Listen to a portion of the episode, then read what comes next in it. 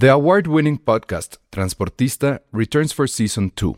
This time, we'll meet Beto Coral, who has lived his whole life in pursuit of one thing justice for his father, a police captain.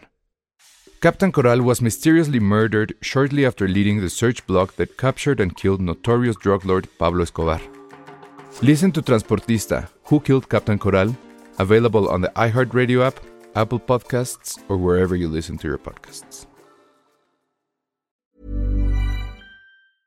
Spring is my favorite time to start a new workout routine. With the weather warming up, it feels easier to get into the rhythm of things. Whether you have 20 minutes or an hour for a Pilates class or outdoor guided walk, Peloton has everything you need to help you get going.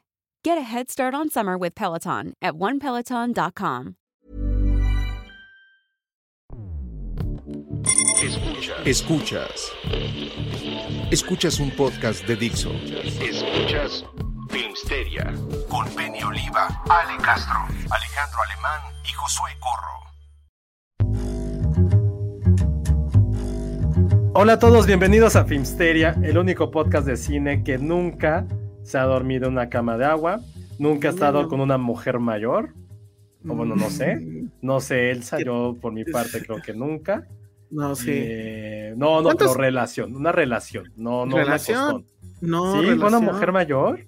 ¿Pero qué es mayor? Graduado, pues, pues que más sea. de cinco años. ¿Qué es mayor? Ni más de cinco años, sí. ¿Cinco o diez? Que se les hace No. muy mayor. A mí se me haría 10. Y Josué dijo 5. 5 no me parece tan Sí, mayor. claro, o sea, sí, es mayor. Que nos diga la gente en el chat. Pero yo he andado, o sea, hacia arriba, he andado con alguien 6 años mayor que yo. Órale. Y hacia abajo mejor no les digo. No, sí, di, lo tienes que decir. Super chat y les digo. Super Ah, chat yo y sí he andado con chiquitos. A ver, ¿cuánto hacia arriba y cuánto hacia abajo? Diez menos que yo. Este. No, no diez. Tenía como siete menos que yo. Ay, Y sí mayor que yo, ocho. Wow. No, pues ya ves. Y No, entonces qué, no, qué fuerte.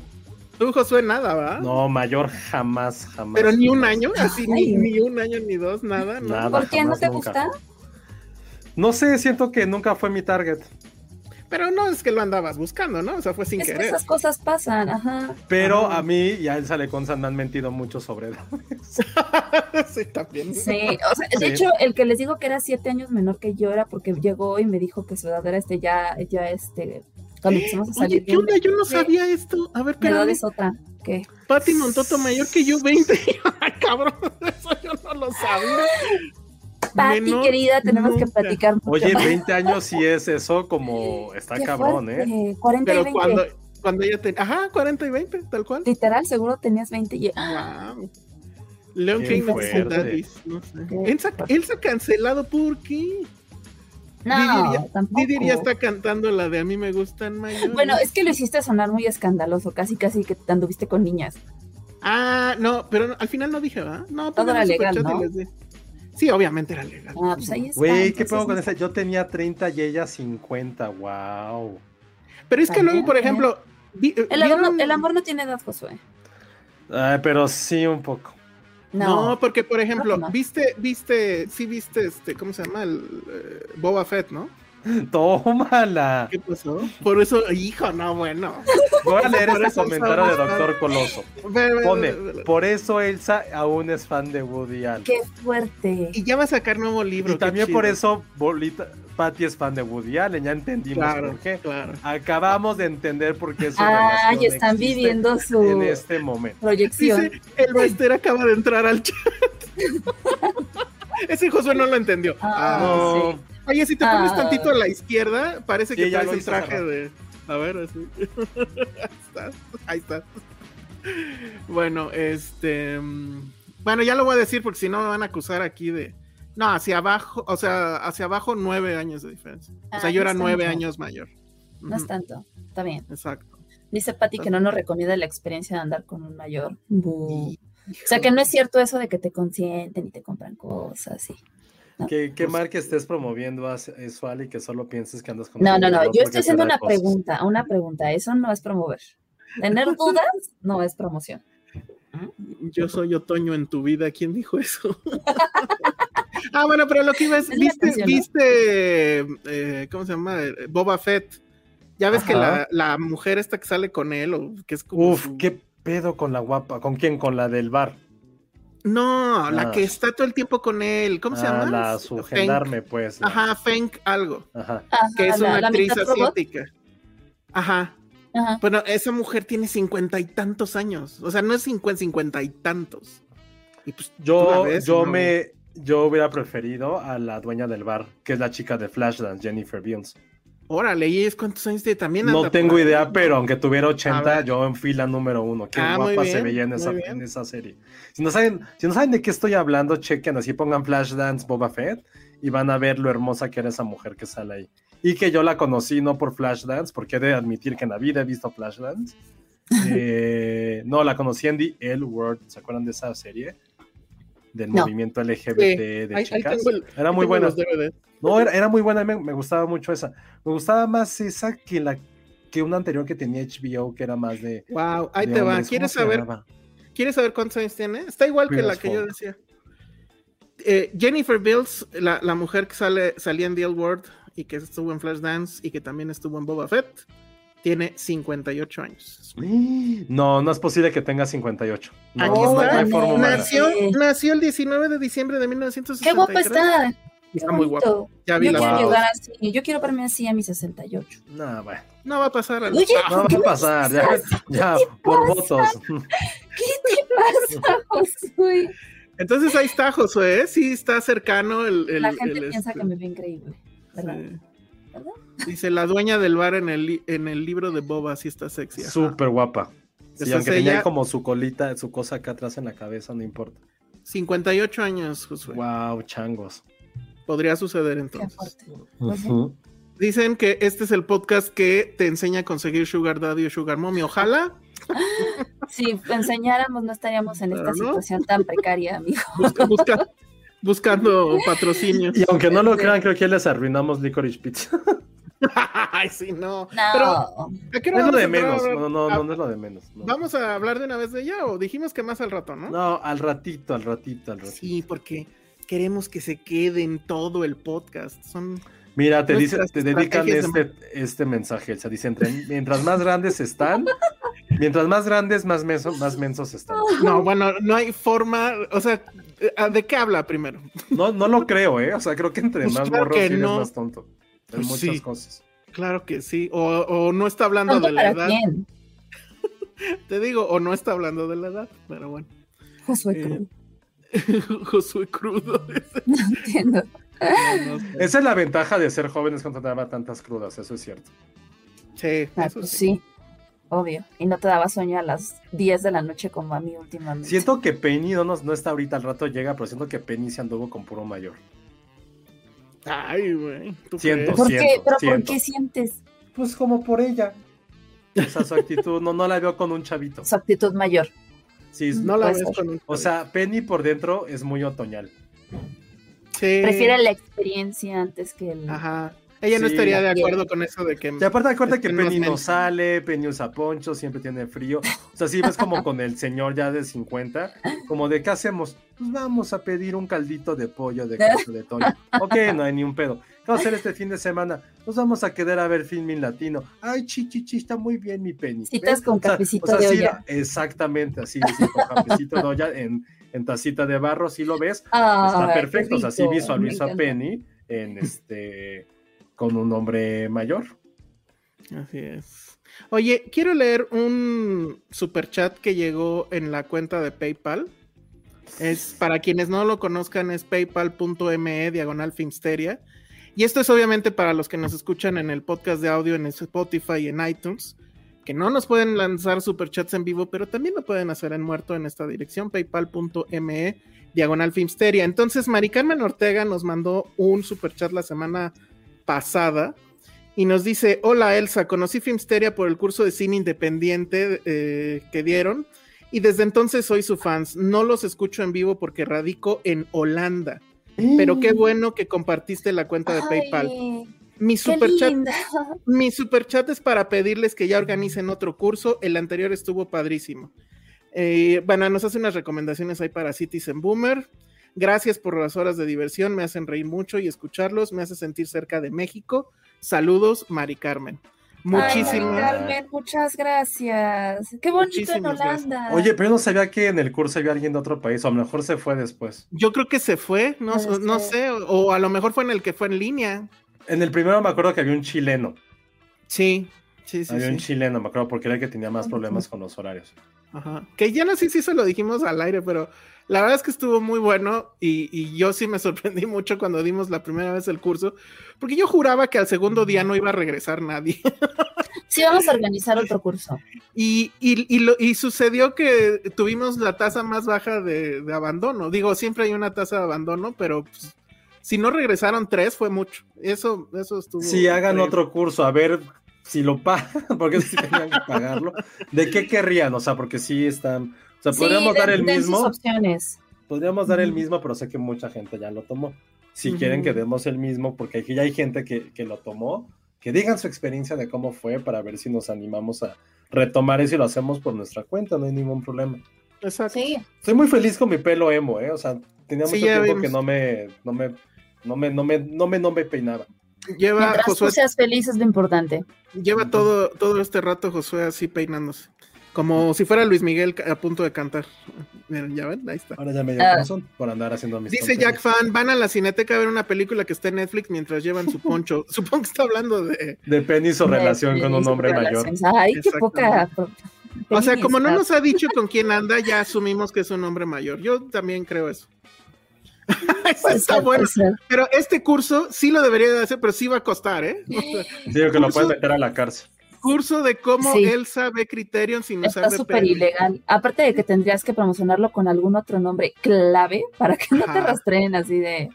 No, eh, pero no es ilegal, ¿eh? Según yo no es ilegal. Como ver películas bonitas. No, pero no, no es ilegal, según yo. Pero no me animo a hacerlo aquí porque no falta que nos bajen el canal. Y Sí, no, no, no, no, no lo hagamos. Ese es super chat privado. Sí. Dice Patti Mantoto que es Josué My Chemical Romance. Efectivamente.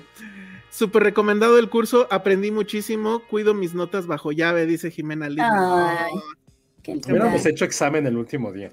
Ay, pero ¿por qué tienes que arruinarlo con el examen? Es nomás porque Ah, mira, están haciendo ya propuestas. Dice aquí Israel Sánchez, curso de cine de diferentes directores, Paul Thomas Anderson, Woody Allen, sin agraviar a ese. ese, va a estar José bien feliz ahí conmigo hablando de Woody Allen. Sí, sí, podría. A mí sí me gusta Woody Allen, no me gusta el concepto. O sea, yo Para me la, la, diferenciación, ya saben que eso es a mí lo que me... Me parece muy bien. De apreciación cinematográfica, alguien decía por ahí. Ay, mira este curso. Esto, pues, este ya no es curso, este es sacar ahí la bola de cristal. Dice Jack Fan que, hablemos sobre el futuro. Bueno, un curso sobre el futuro del cine. Críticos, Jack Fan. A ver, para empezar, ¿qué críticos? Ah, exacto. Bueno, a ver, es que deje termino de leer. Dice, sobre el futuro del cine, sí es cierto que morirán las salas, como afirman muchos críticos. Pues, pero ese no creo que sería un curso, más bien como una charla, ¿no? O sea, que también se puede hacer. Sí, que ese se puede de, hacer ese de directores no está mal, aunque prefiero mucho el de Iván Chimanjo. Un curso que Ah, un curso de ah. Coming of Age. Estaría bien, ¿eh? Pero hay que. Podríamos hacer un de la A a la Z con directores, pero serían 25 directores, sería un chingo de tiempo. Sería demasiado. Pero puede ser de. ¿No estaría mal algo así como un ABC de directores? Porque creo que el gran cliché es como de vamos a hablar de eh, la nueva ola francesa. O sea que nosotros sí, en el curso lo hacíamos. Pero, bueno, pero era una parte. Uf, un curso de Western estaría cabrón. Estaría cabrón. Ah, uno decir, es, o sea, sí, pero no da tanto. sí, sí, Sandra bueno, puede complementarse con algo. No, pero si lo hacemos de la A a la Z, podemos hacerlo, la B de Bombac. Sandra, Sandra Pineda quiere un curso de, ¿cómo se llama? Denis Villeneuve, seguramente. curso sobre horror corporal. Órale. Creo, eh, creo que siempre lo hemos dicho, creo que hablar de terror sí es un, creo que es el género en el cual hay más gente clavada y experta. Ay, claro, el terror es el género favorito de todos. no, no, pero siento que, que, con el terror sí hay gente que se ha clavado demasiado. O sea, se clava, pero para bien, o sea, porque es un género que tiene como 80 mil subgéneros y que te da esta parte, ¿cómo decirlo? No quiero decirle freaky, o sea, si no te convierte en un freaky, pero sí encuentras un nicho muy específico. Y creo que eso está padre. Y debe haber gente que. No, no, debe haber gente que ha de saber de cine de terror corporal, como nos dicen, pero te puedes decir de cosas mexicanas hasta cosas de Taiwán, de Tailandia, de Tanzania, no todos los países conté. Porque, eso, porque creo que el terror te da eso, te da muchísimo esta parte de querer indagar, de investigar, de, de, de hacerlo como algo tuyo, de hacer algo muy propio, que creo que ningún otro género tiene eso. Y eso está bien, bien padre. Entonces yo, yo con cosas de terror no me, no me atrevería jamás de dar algo así porque sé que va a haber güey que sabe 80 mil veces más. Y Sí, yo estoy completamente de a lo acuerdo. mejor con no va eso. a tener como la adicción, ni a lo mejor el carisma nuestro, pero ha de saber cosas así, cabrón. O sea, como todos los fans de Fangoria, sí son unos clavados. Pero, pero es bien padre no. eso del terror, que haya gente tan clavada del, de ese- Ujú. del terror, del género, se me hace algo increíble. Ya no están diciendo, por ejemplo, de adaptaciones de Stephen King. Uy, tampoco acabamos, Uh. ¿no? ¿Ya cuántas son? Son chingo, pero aparte son series, este, Ándale, exacto. Sí. también. Jack Fan dice que por Denis Villeneuve se pone como tapete. Ay, güey. Ah, Bueno, no, bueno. Nos siguen diciendo que ya pongamos un Patreon. Pues lo ponemos, pero sentimos que cobrarles así nomás sin regresarles algo, que es como un poco el espíritu del Patreon. Siento que no está padre, pero bueno, no sé, lo, lo platicaremos. Lo vamos a platicar. Un curso Ah. cocinando comida de películas, eso estaría increíble.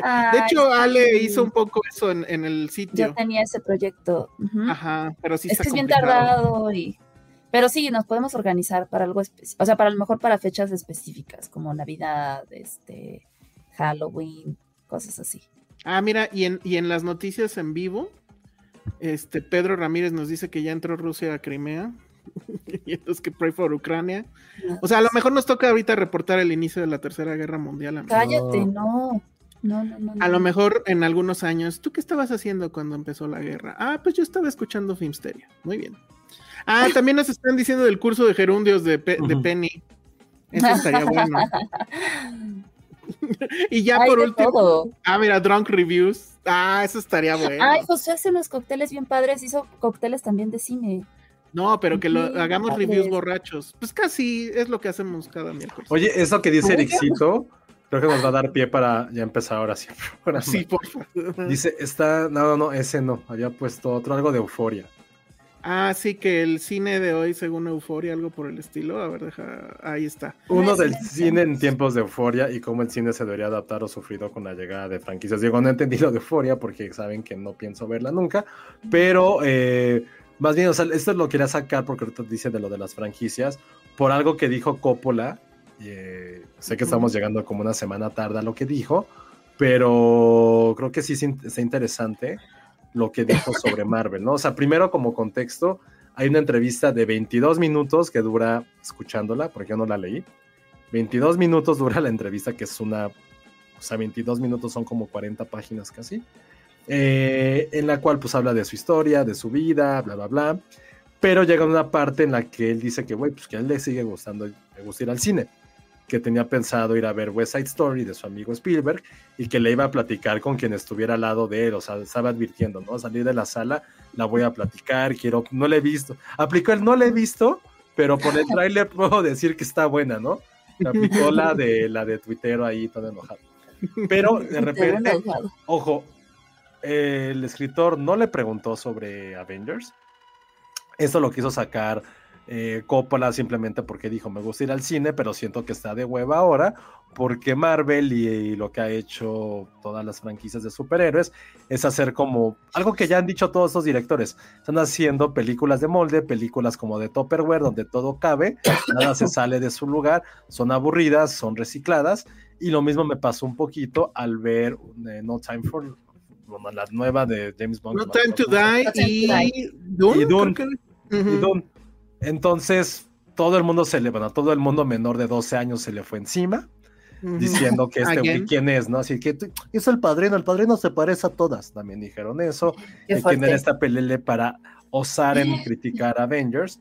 Pero se me hizo interesante lo que dijo, porque pues también cuando él empezó a hacer cine también fue muy criticado por, por, la generación que estaba encima de él, no porque fuera genérico, sino porque estaba irrumpiendo en otras cosas, ¿no? Entonces, lo que se me hizo interesante de esto, de esto que está platicando un poco Coppola, fue que él fue de una generación que luchó contra los, el sistema de estudios para que se dejaran de hacer películas de molde, ¿no? Películas donde todo era igual, todo era aburrido, la misma iluminación, los mismos temas, todo era en un set. Y lo que está diciendo es que está volviendo a pasar eso.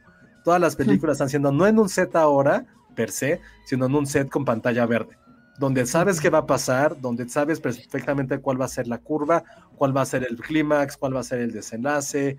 Eh, y se me hace muy interesante cómo a lo mejor no, yo no la había percibido hasta que analicé un poquito lo que dijo Coppola, que estamos regresando al cine de los 40 y los 50, donde hay fórmulas para crear espectáculos, forma para crear cine y formas también para generar dinero y audiencia. Entonces me hizo muy interesante que esta generación que luchó contra eso está viendo que prácticamente esta lucha creativa a nivel masivo, ojo, a nivel masivo, duró unos 50 años y estamos volviendo a caer otra vez en lo que tanto se esmeraron en que ya no querían que ocurriera. Entonces, eso se me hizo súper interesante de lo que dijo Coppola en esta entrevista y en general del cine de superhéroes. Sí, y hoy, por ejemplo, creo que también salió, es que no sé si es la misma, pero según yo no, o a lo mejor es la misma conversación y se editar, se hicieron dos ediciones, una para texto y otra para video. Pero GQ ya saben que tiene esta serie que a mí me encanta, que es fulano de tal, este, revista su carrera. Y entonces es la revisión de la carrera de, de Coppola. Entonces, hay cosas muy interesantes, pero eh, una cosa que a mí me, se me quedó mucho es este tema de que él en realidad entraba a las películas sin saber absolutamente nada. O sea, decía, yo entro y digo, ok, voy a ser el padrino, pero si, tú, si en ese momento alguien me hubiera entrevistado y me hubiera dicho, ¿cómo le vas a hacer? Le hubiera dicho, no sé. O sea, no sé cómo hacer esta película. Y es algo que vas aprendiendo en el, en el camino y, tienes que ser, él decía que hacer cine es como ir corriendo, pero con una locomotora atrás persiguiéndote y que no te puedes detener porque entonces estás muerto. Y que así pasó con todas sus películas, que él no supo cómo se hace Apocalypse Now y entra a Apocalypse Now sin saber cómo se hace una película así. Y bueno, lo aprendió muy a la mala, porque bueno, ese rodaje, si ustedes saben, es uno de los rodajes más complicados, yo creo que en la historia del cine, donde pues él sí estuvo a punto de volverse loco, ¿no? Pero esa, e, e, e, este asunto de que estamos hablando, porque sí vi ese berrinche de los millennials o centennials o no sé, de, lo del cine de superhéroes. Y pues, o sea, en serio se ponen a discutir con alguien que pues sí ya tiene 80 años. Y hoy, por ejemplo, creo que fue hoy o, o fue ayer, no sé, que hizo un screening del padrino y él estaba ahí, estaba James Caan y no me acuerdo quién más y entonces estaban arriba en el estrado, eh, bueno, ya sabes, con el, cine ponen sillas enfrente para que presenten, y le tomaron foto y se veía que traía un calcetín de uno y otro de otro color. entonces ya es un viejito de 80 años que se ponen mal los calcetines, pero su visión de las cosas y su coraje por hacerlas, este, pues creo que sigue intacto. En esa entrevista también, y de hecho es algo que él quiere, es de lo primero que quiere hablar, es de su nueva película, ¿cómo se llama? La Megalópolis. Megalópolis, que la es una idea que trae desde no sé cuándo y que ya entendió que nadie le va a dar el dinero, él la va a pagar, son 180 millones creo, y los va a poner de su bolsa. Y si está consciente que pues ya, obviamente es lo último que va a hacer y que lo tiene que hacer rápido porque pueden pasar cosas, ¿no? Pues es que yo creo que todo este tipo de, cuestionamientos y demás, es que creo que lo que pasa mucho con este tipo de comentarios es que o sea, se sataniza o se ataca cierto tipo de género, tipo, cierto tipo de películas, pero pues se nos olvida que es oferta contra demanda y la verdad es que mientras pues las audiencias busquen y, quieran ver ese tipo de películas, se van a hacer más, porque la gente vive de eso y porque no es, lo que, necesitas. Creo que el pleito no es que se hagan o no se hagan, el pleito es no me vengan a vender esto como cine. Ese es el pleito. O sea, por lo menos para alguien como Coppola o Scorsese. Scorsese lo dice, lo dijo en su texto, dijo, a ver, son películas bien hechas, hay gente talentosa ahí, este, y, la gente pues sí las va a ver pero eso no, claro, Claro, claro que tiene su valor, pero... Pues sí, pero... Es que ese es el corajito que trae la gente. Ese es el corajito. Claro, o sienten una, tienen, un hambre, tienen un hambre de, de, validación bien cañona. Ah, porque esa es la otra noticia hablando de, hasta que se me olvide.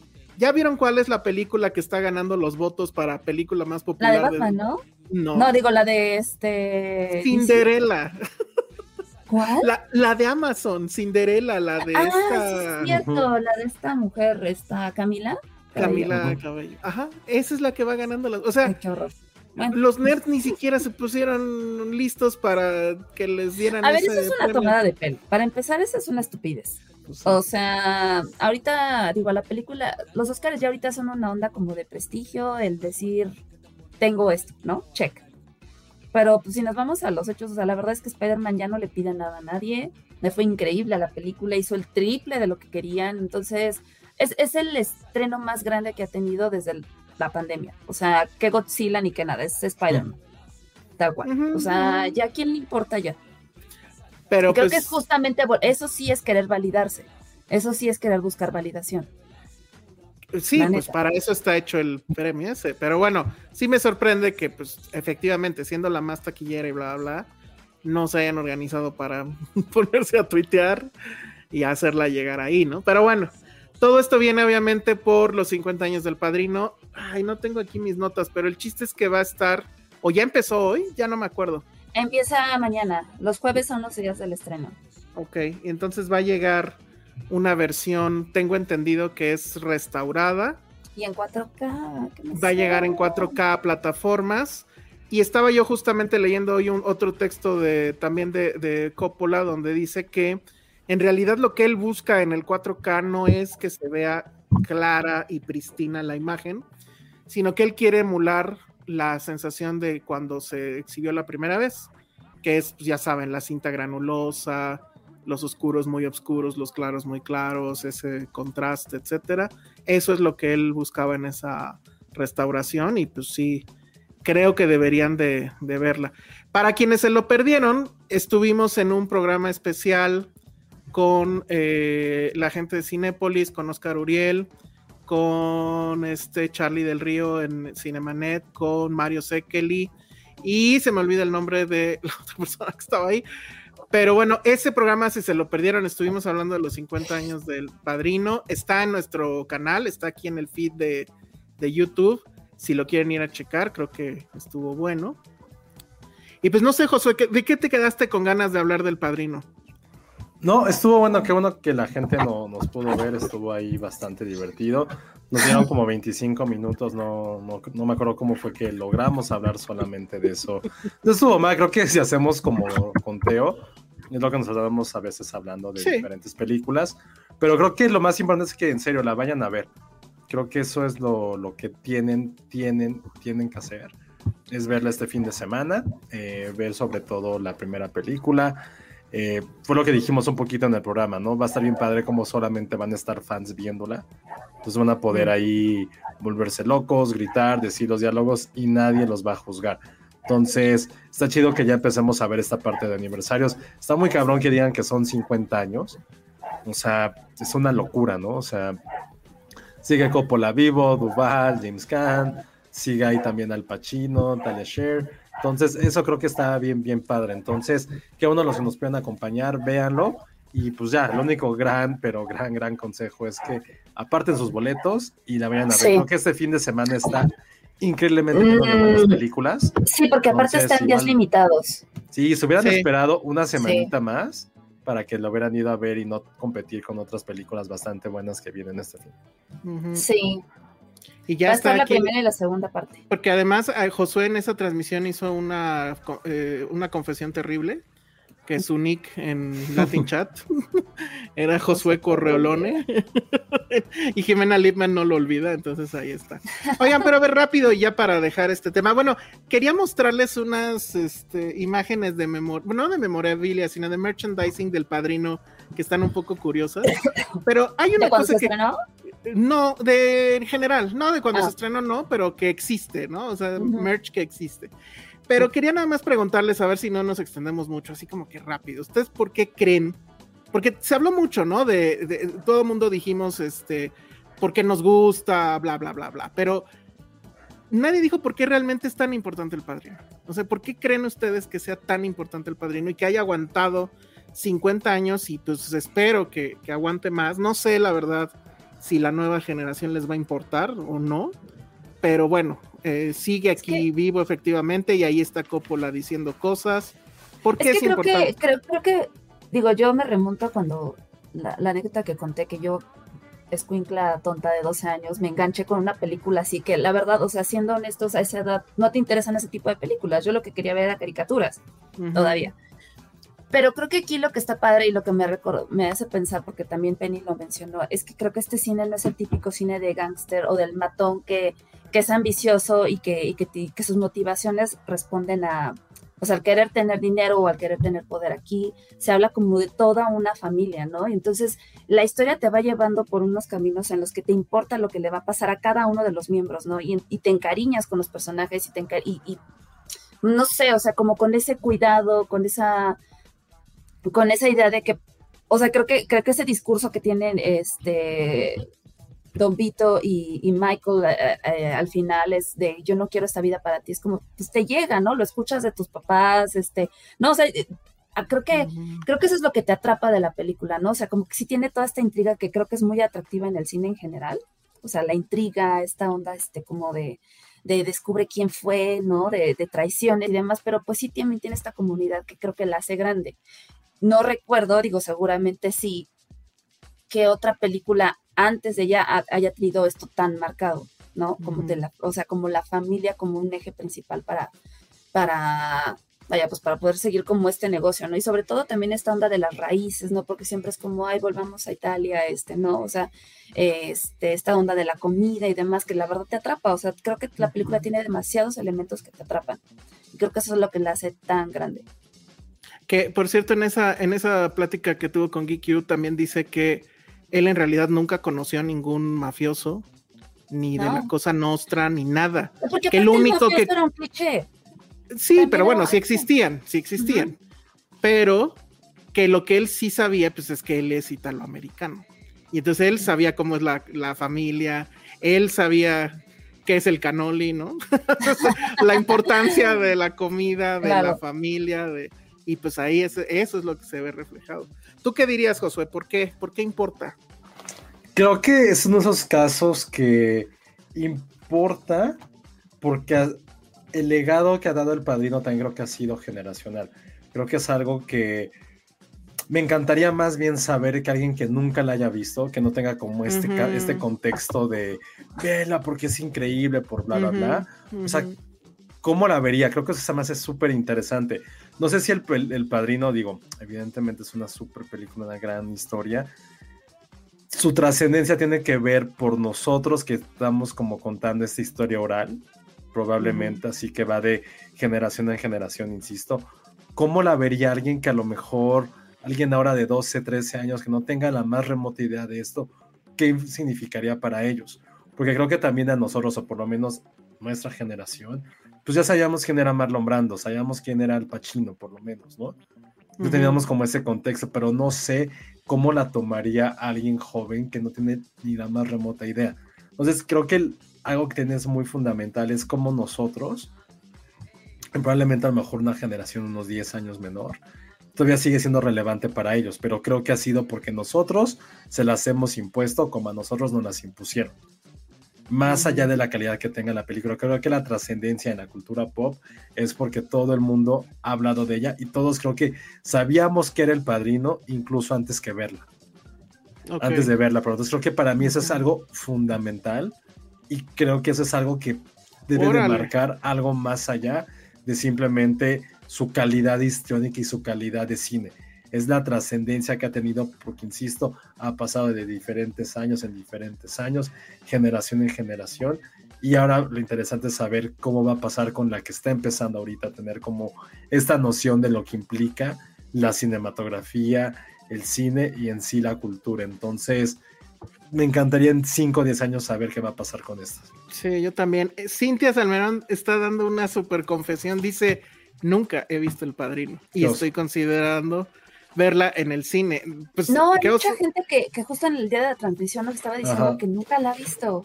Órale. Está cañón, pero digo, qué pues padre. Está bien. Y, ajá, está bien, y qué bueno que la descubran. Digo, qué bonito que, la vayan a ver por recomendación nuestra. Esperemos les guste. Este, pero sí, está padre de redescubrir esas películas que a lo mejor son clásicos, pero pues no es de a fuerza que la tengas que ver, ¿no?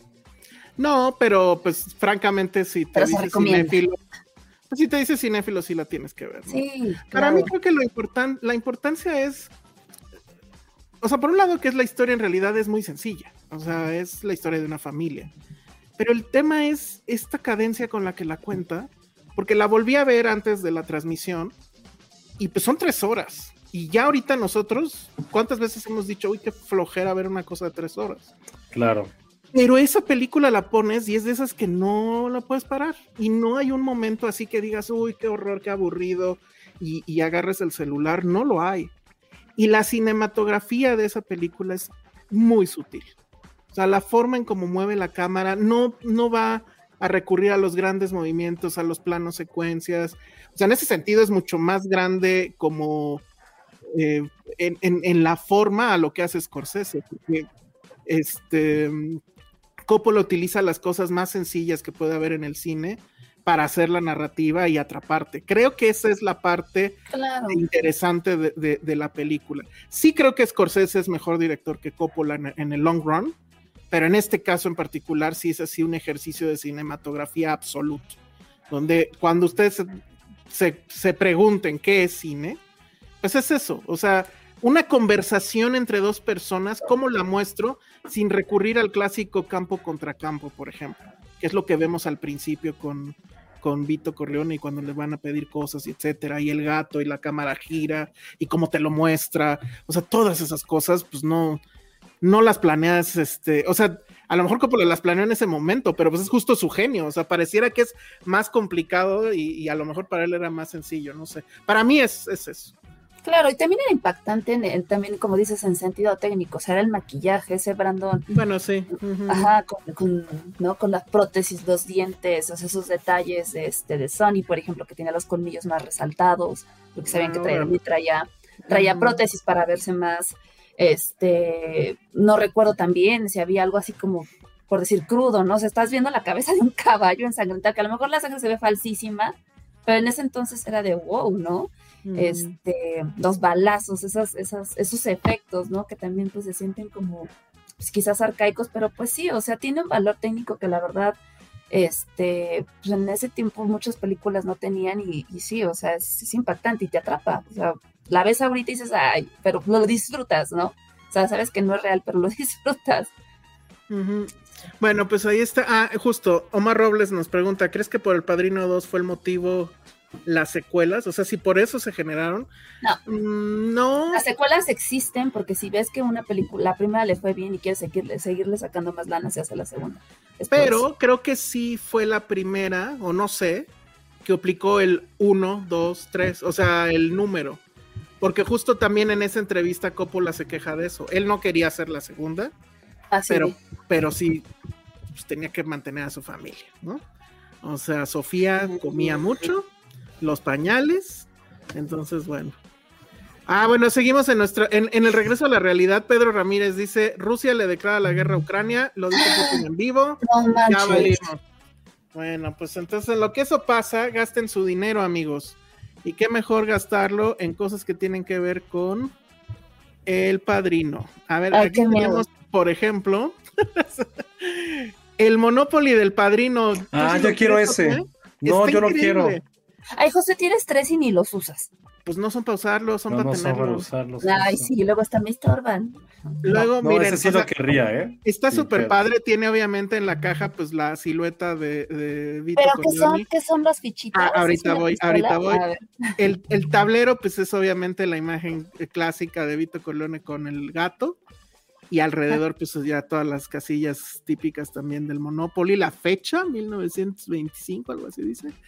Y las figuritas que son las fichas de los jugadores. Entonces tenemos la cabeza del caballo, tenemos una ametralladora, tenemos algo que supongo es el canoli, ¿o qué será esto? Sí, es un canoli, el pescado. El, el, pescado. De Luca Brasi. Ajá. El auto, y no entiendo lo otro. No, yo tampoco, yo tampoco ¿qué es como entiendo. féretro qué? No, parece como una lata de aceite de esas viejas. Ah, pero no, porque el, el, ah, el ¿puede de... ser la salsa? No, no, no, eh, la fachada del, del negocio de los Corleone era aceite de oliva. Ah, cierto. Ah. Entonces esas son las fichas. La verdad es que está padrísimo. Ese sí está en Amazon. Eh, sí está un poco caro, pero para lo que es creo que lo, lo vale. Está padre. Luego, ah, bueno, y ahí están los billetes, que obviamente todos tienen. Obvio. Ah, está buenísimo. Está increíble, ¿eh? La verdad, sí, sí me la. Ah, yo sí lo quiero, ¿eh? Luego está esta figura, no me acuerdo de la marca, pero bueno, es una. Órale, está increíble. Es una cosa, es pues, una escultura, es Vito Corleone con su gato, trae el traje negro, bueno, el frac, la rosa en la solapa. En la mesa se ve el teléfono, se ve el whisky, o sea, tiene un detalle así impresionante. Este sí ha de estar carísimo, ¿verdad? Este sí ha de estar carísimo. Y luego creo que viene también el set. Ah, bueno, esa tontería sí está horrible. Ay, no. La comentamos. Viene un set de, de, de esta figura que les digo con Ajá. este Michael. Y, y, bueno, están los dos ahí. Oye, pero hasta la botellita está increíble. Sí, todo está con un detalle tremendo. Y luego ya las cosas horribles que pueden hacer la gente con el padrino son estas playeras No. horribles de The Boyfriend y The Girlfriend, pero No. que son con la, Qué ¿cómo oso. se llama? Con la tipografía del padrino, incluso la No, manita con... Es el logo. Sí, sí, no. es el logo, pero dice The Boyfriend, The Girlfriend. Entonces, bueno, eso sí es horrible, no lo hagan. Pero el, el Monopoly creo que está, creo que está padre. ¿Qué es lo peor que puedes hacer como para como promocionarle una película? Ah, no sé, esa es una buena, buena pregunta. Tú dime, tú, tú- tú te has Ajá, enfrentado a sí, exacto. Ay, la neta creo que lo más inútil que puedes hacer son playeras, justo. O sea, antes había como un boom de, ay, la playera de tal y la playera, pero ahorita ya a nadie le importa. O sea, Es que a ver, ¿cuál, cuál pieza de merch han, merch han tenido que sí dicen esto es ridículo? Como la luna esa, ¿no? Ah, la luna está padrísima. Ay, ¿qué pasa, Josuecito? Estás ahí llorando de yo quiero mi luna. que por eso tenemos una para regalar. Ah, mira, muy bien. Hay que guardarla a lo mejor Hay para el Para el episodio especial. Este, creo que Ah, la, claro, la pizza en forma de cótex. La, pi- la pizza de Batman, ¿la han visto? No, ¿No has visto Mm, la no pizza sé de de, qué Batman? hablas. no. ¿De qué A ver, Ah, déjenme ya, ya, ya, sí, sí, sí, una pizza que sacó una pizzería que tiene nombre de un poeta uruguayo. Ajá, exactamente. Ay, no. Pero a ver, voy a, voy a intentar poner la foto, pero bueno, no sé. Hablen de algo en lo que lo intento. Pues acaba de decir Chimal, yo sí les compro una playera de Filmsteria. Eh, Entonces no es lo más inútil. Sí, No, gra- pero gracias, Celia. Celia lo acaba de dar todo, todo. Acaba de arruinar y de No. Eso no es un promo. Eso no es lo un que promo. hace gente como Paramount, por ejemplo. oh, Pagarles a influencers. ¿Qué? No, pero, pero eso no es un promocional. No importa. Es dinero que se está echando a la basura. Bueno, a ver, ahí no sé si ya alcanzan a ver. Sí. Uy, sí se. Sí se antoja. No, no se antoja. No. Totalmente. Parece Sí se parece a lo que nos dijeron, con alitas. En, en Estados Unidos dicen que no es, no es una pizza, es calzoni. Entonces es el Batman calzoni. Calzoni como en la Cotex. o, eh. Oh, hijo, no, ya nos van a cancelar por eso. Ya no importa que nos cancele, se va a acabar el mundo. Ya declaró Putin que va Sí, a empezar las No, oigan, sí está bien feo eso. Sí me quedé ahorita como, ay, chale. Ahorita hasta me salió que hay transmisión en vivo en Twitter de eso. nuclear, Jacobo, nuclear. No, esperemos. Cosa que Bueno, algo, algo que se me hizo horrible, pero a muchos fans se les hizo padre, a lo mejor yo estoy mal. Me acuerdo que cuando salió la, la de Twilight, la última, la de Amanecer, estaba regalando, o sea, regalaba el anillo de vela, el de compromiso, y el vestido de novia. De hecho, creo, no me acuerdo si tuvimos, no me acuerdo si nos lo ofrecieron, como para rifar un vestido de novia de, vela. Obviamente no el de Carolina Herrera, por supuesto, pero pues, un vestido de novia. Muy bien. Dice Hugo Hernández que la pizza calzoni sí sabe rica, es de Caesars y dan un póster. Ay, ya me está convenciendo. Me da el calzón de Batman, sí. Ericito, como Sí. siempre, dice, me da el calzón de Batman Pattinson, jalo. Muy bien. Bueno, de eso vamos a hablar la semana que entra, porque Y a lo mejor hay pases. entonces, a lo mejor hay pases. A lo mejor tenemos pases. Oigan, por cierto. Batman. Por La cierto, antes de pasar, el Baticotex, no man, ya, ya. ya. Este, antes de pasar al siguiente tema, estén en serio bien pendientes en las redes, porque el fin de semana pasado, en Instagram, en Twitter y todo, bueno, en nuestro Instagram, nuestro Twitter, etcétera, hubo regaliza de boletos. Tuvimos la premier de Licorice Pizza, que anduvieron preguntando después y así de, pues ya, ya dimos los boletos. Tuvimos boletos para memoria y tuvimos boletos para otra, ¿no? Ya no me acuerdo. no, nada más de esas. Nada más de esas dos, pero bueno, esas cosas pasan. A veces no los podemos dar al aire porque todavía no están confirmados, etcétera, y entonces obviamente pues recurrimos a las redes. Entonces pues ya quien ande por ahí queriendo boletos y demás, y ahora que probablemente tengamos de algo de Batman, pues esténse, pendientes ahí en, nuestras redes. ¿Cuál ha sido la mejor parodia del padrino que han visto? Mm. Pues todo lo que ha hecho los Simpson, ¿no? Todo lo de los Simpson. A mí me gusta mucho, me da mucha risa la de Modern Family. Este, es que la, de hecho, Family es muy buena. Terminando, terminando la transmisión, sí la puse, así de la voy a buscar, porque me encanta la del bautizo. Este, es que son, no sé, así como icónicas. A ver, otra breaking news, ya declaró Putin que esa pizza sí está horrible. Muy bien. No, bueno, Putin es la Si Putin lo dice, se ve bien fea, pero híjole, sí, pero pero sí, creo que como parodia sí lo que ha hecho los Simpsons es este, sí es como muy muy divertido, la verdad. Lo han hecho muy bien. Oigan, un super chat y me como esa pizza en un TikTok. Venga. bueno, pues ya. Ah, claro, todo el mundo dijo la de Rugrats en la transmisión y la están repitiendo ahorita. Ay, sí, pero a ver, yo vi Rugrats en el cine, yo nunca lo vi. porque era muy fan. Y estaba niña tonta y no la recuerdo. Que le dicen el panino. Esa opción de la transmisión, este sí, claro, le decían el panino. o sea, yo pues, no vi la, No, pues no fue tan memorable como yo creía, si lo olvidé. En Zootopia también lo hacen muy bien, tienen En Zootopia también, sí. Ah, claro, claro. Y es un gran personaje ese gangster. Ah, claro. Órale, está muy bien. Pero Batman no es cinema, dicen, entonces cancelen la pizza. No, al contrario, justo por eso está en pizza. Ajá. sí o sea, creo que quieres ver porque creo que es algo que habíamos platicado. O sea, no está malo de superhéroes, ¿no? Nadie se está quejando de eso. A veces lo que más quieres es dejar tu cerebro a un lado y se agradece muchísimo. Y emocionarte, gritar en el cine y decir si eres Team Iron Man o Team Capitán América, se vale, todo es increíble.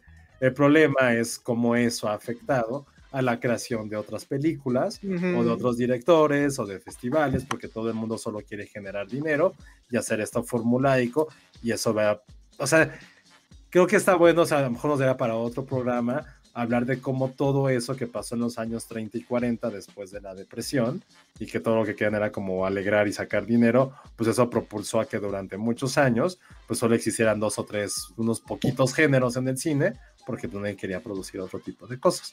Entonces, pero sí, entonces creo que sí va muy de la mano con... Eh, con hacer eh, pizza con Batman. Está perfecto. A mí se me antojan las dos.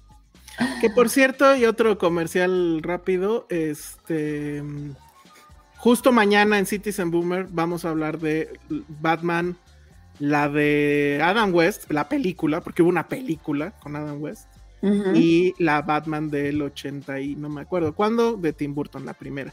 Y me acuerdo porque el merchandise de Batman, de ese Batman, fue una locura.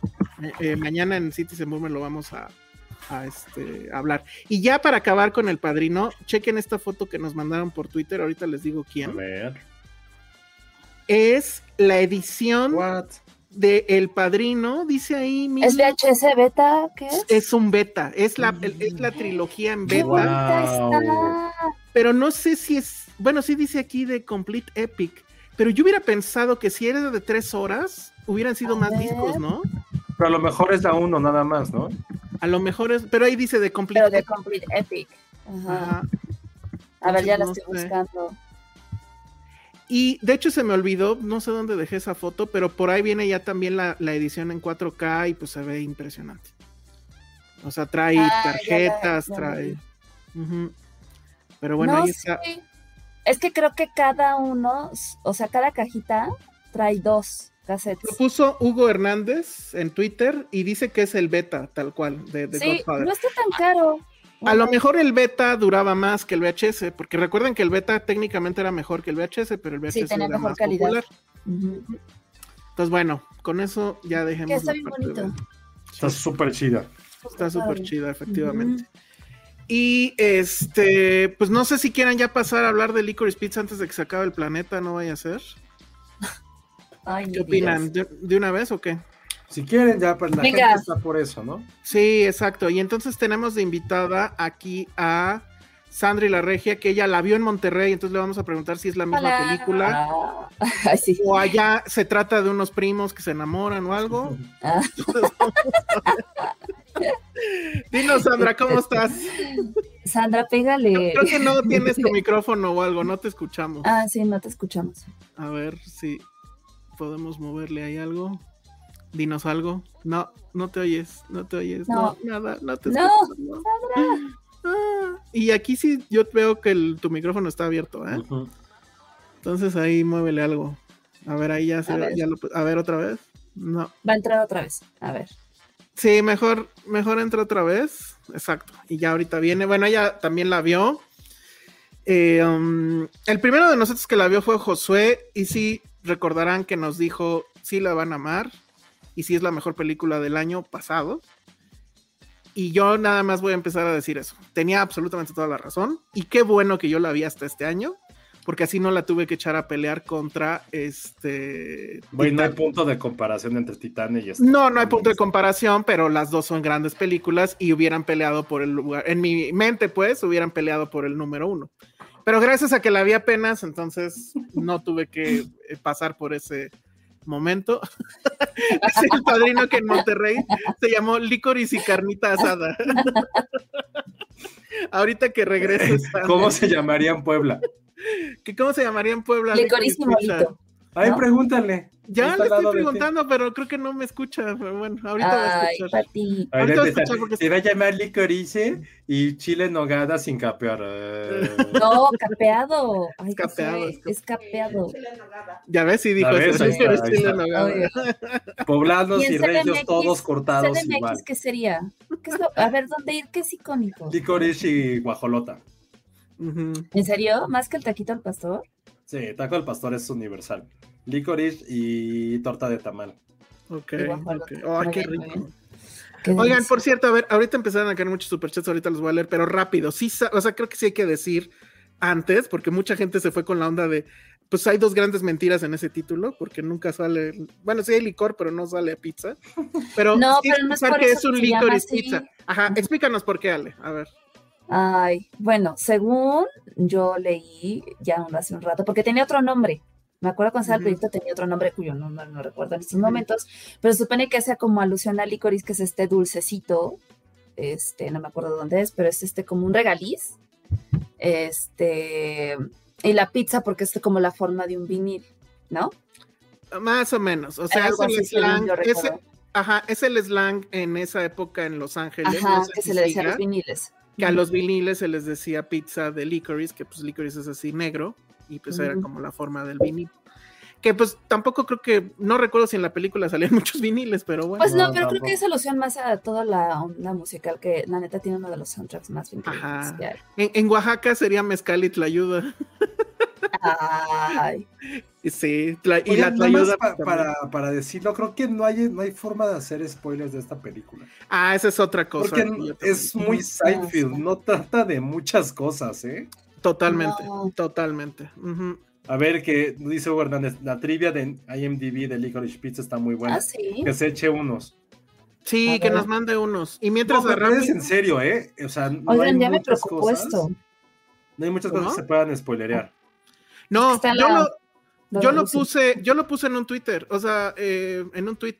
Este, o sea, digo, también creo que los spoilers, pues es una cosa ahí que ya nos tiene hartos, ¿no? Y que la verdad es que no nos importan en realidad tanto. Pero en el caso de Licorice Pizza, no la podemos spoilerear. Les puedo contar exactamente toda la trama, les puedo contar en qué acaba.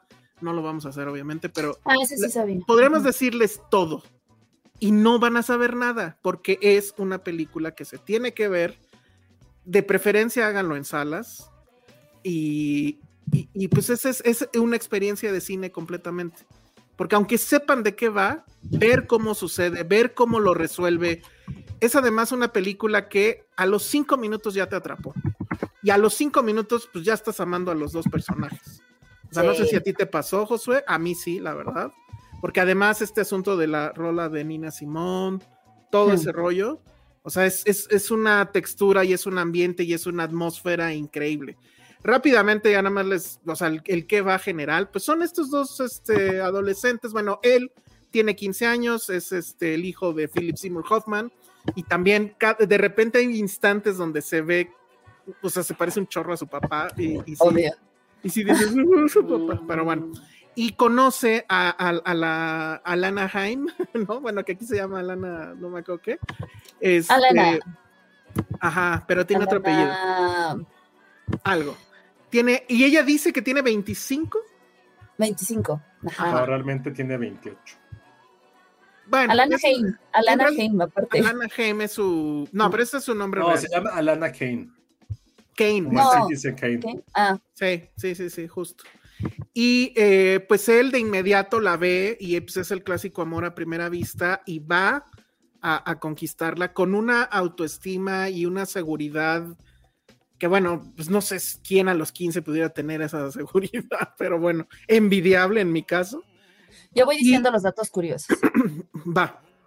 Y bueno, y de eso va la película. Gracias, Hugo Hernández. Gracias. Yo sabía que esto había sido cierto y no lo comprobé. Porque justo la vi ah. antes, no, cuando yo la vi, todavía no salía en Estados Unidos, entonces no había forma de poder. No, yo, yo lo este, detecté también. Sí, por la voz, la voz de John C. Reilly es súper característica. Es súper icónica. John C. Reilly hace un cameo. Tiene enorme de cameos. Ahí, va el primer dato curioso. A ver, venga. El padre de Leonardo DiCaprio, George DiCaprio, interpreta al hombre que le vende a Gary una cama de agua en la película. George DiCaprio era una figura muy conocida en la escena artística underground del sur de California durante la época en que se representa la película. Así es. Eh. Vamos dando datos curiosos. También, según yo, está la familia de Spielberg ahí involucrada como actores. Creo que sí, una de sus hijas. Y de hecho creo que una de las hijas del propio Paul Thomas también está ahí. Está su esposa, esta, ¿cómo se llama? Ay, se me fue el nombre. Se me fue ahorita el nombre. Pero bueno, su esposa eh. sale. Este, ¿quién más sale? Bueno, sale obviamente. Eh, ay, Tom Waits, por ejemplo, sale también. Eh, hay un buen de cameos. Maya Rudolph, ¿no? Maya Rudolph. Maya Rudolph, ajá. Ah, ya me cae muy bien. Pero bueno, a ver, entonces ahora sí ya te escuchamos, Andrea. Creo que sí, ¿verdad? Ahí estás, muy bien. Muy bien. Entonces, dime, ¿cómo se ve en Monterrey esta película? ¿Sí son pues primos? Creo que igual que en todos lados. ¿eh? A ti te encantó, ¿no? A mí sí me gustó mucho, la verdad. Digo, eh, mi Cinco estrellas en Letterboxd.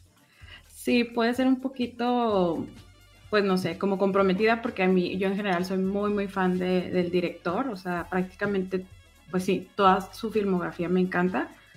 Eh, y esta película, pues, no, no es la excepción. Digo, ponernos a darle el rating de que cuál es la mejor, tu top 3 y así, yo creo que a este punto, pues, no tiene mucho sentido. O sea, eso yo creo que el tiempo lo dirá. Pero creo que en general es una buena película de, de Paul Thomas Anderson, ¿no? Yo sí la pongo dentro de las grandes. No top 5, a lo mejor. Top 5, yo creo, sí.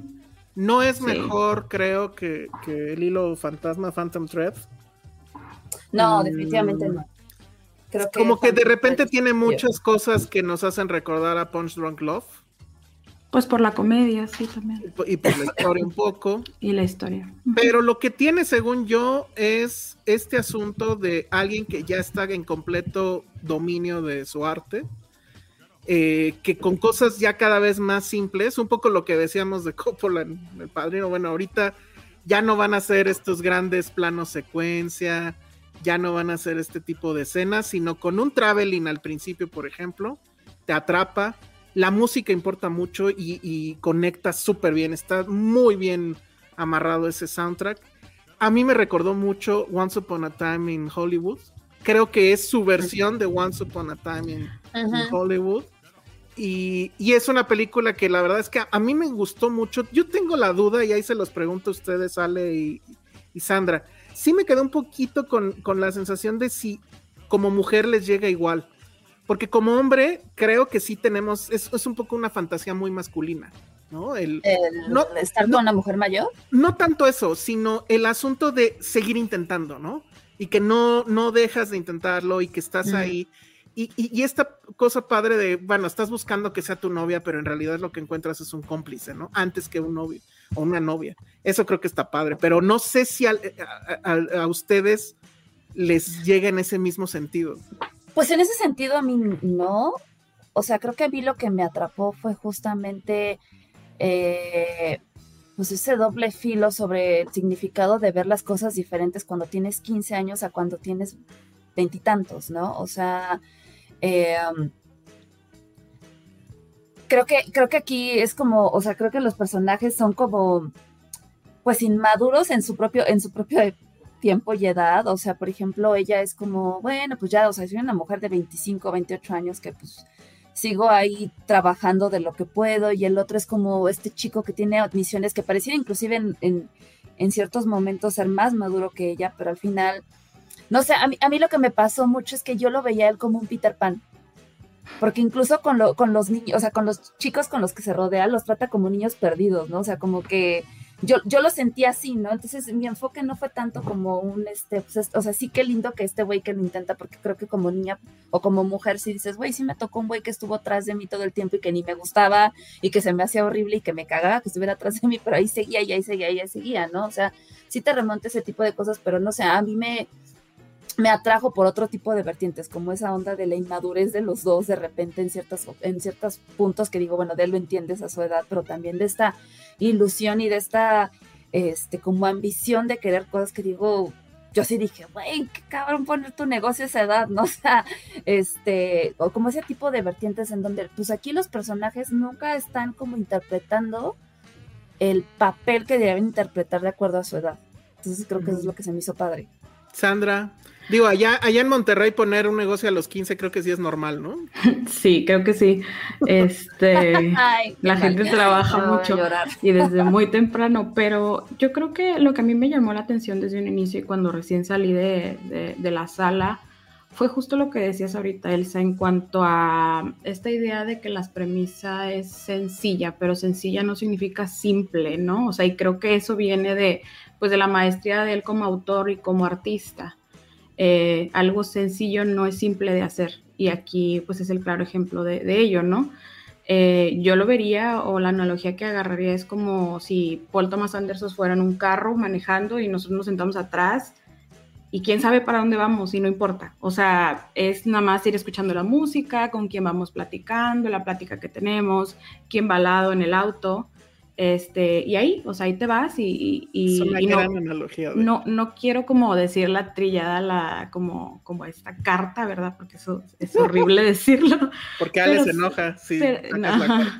Pero, un poco, un poco sí, ¿no? Entonces, este, creo que, que, es muy bonito y de nuevo, eh, no sé en qué número esté, top 5, top 10, lo que sea, pero este, creo que sí, sí da valor y más a, un género que, no había sido tan explorado por el, por el director, ¿no? Que es la comedia. Y, creo que es el vivo ejemplo de que no hay malos géneros, sino malos directores o malos escritores. Entonces, en este caso, pues él viene a, dar una comedia bastante, que es mucho más graciosa de lo que yo alguna vez pensé que una película de Paul Thomas Anderson iba a ser. O sea, yo sí me sacó varias carcajadas este, pero en general digo, yo me llevo esta, o sea, yo salí deslumbrada por, por el hecho de lo simple que es o sencilla que es y este, el tema del género que, que lleva, ¿no?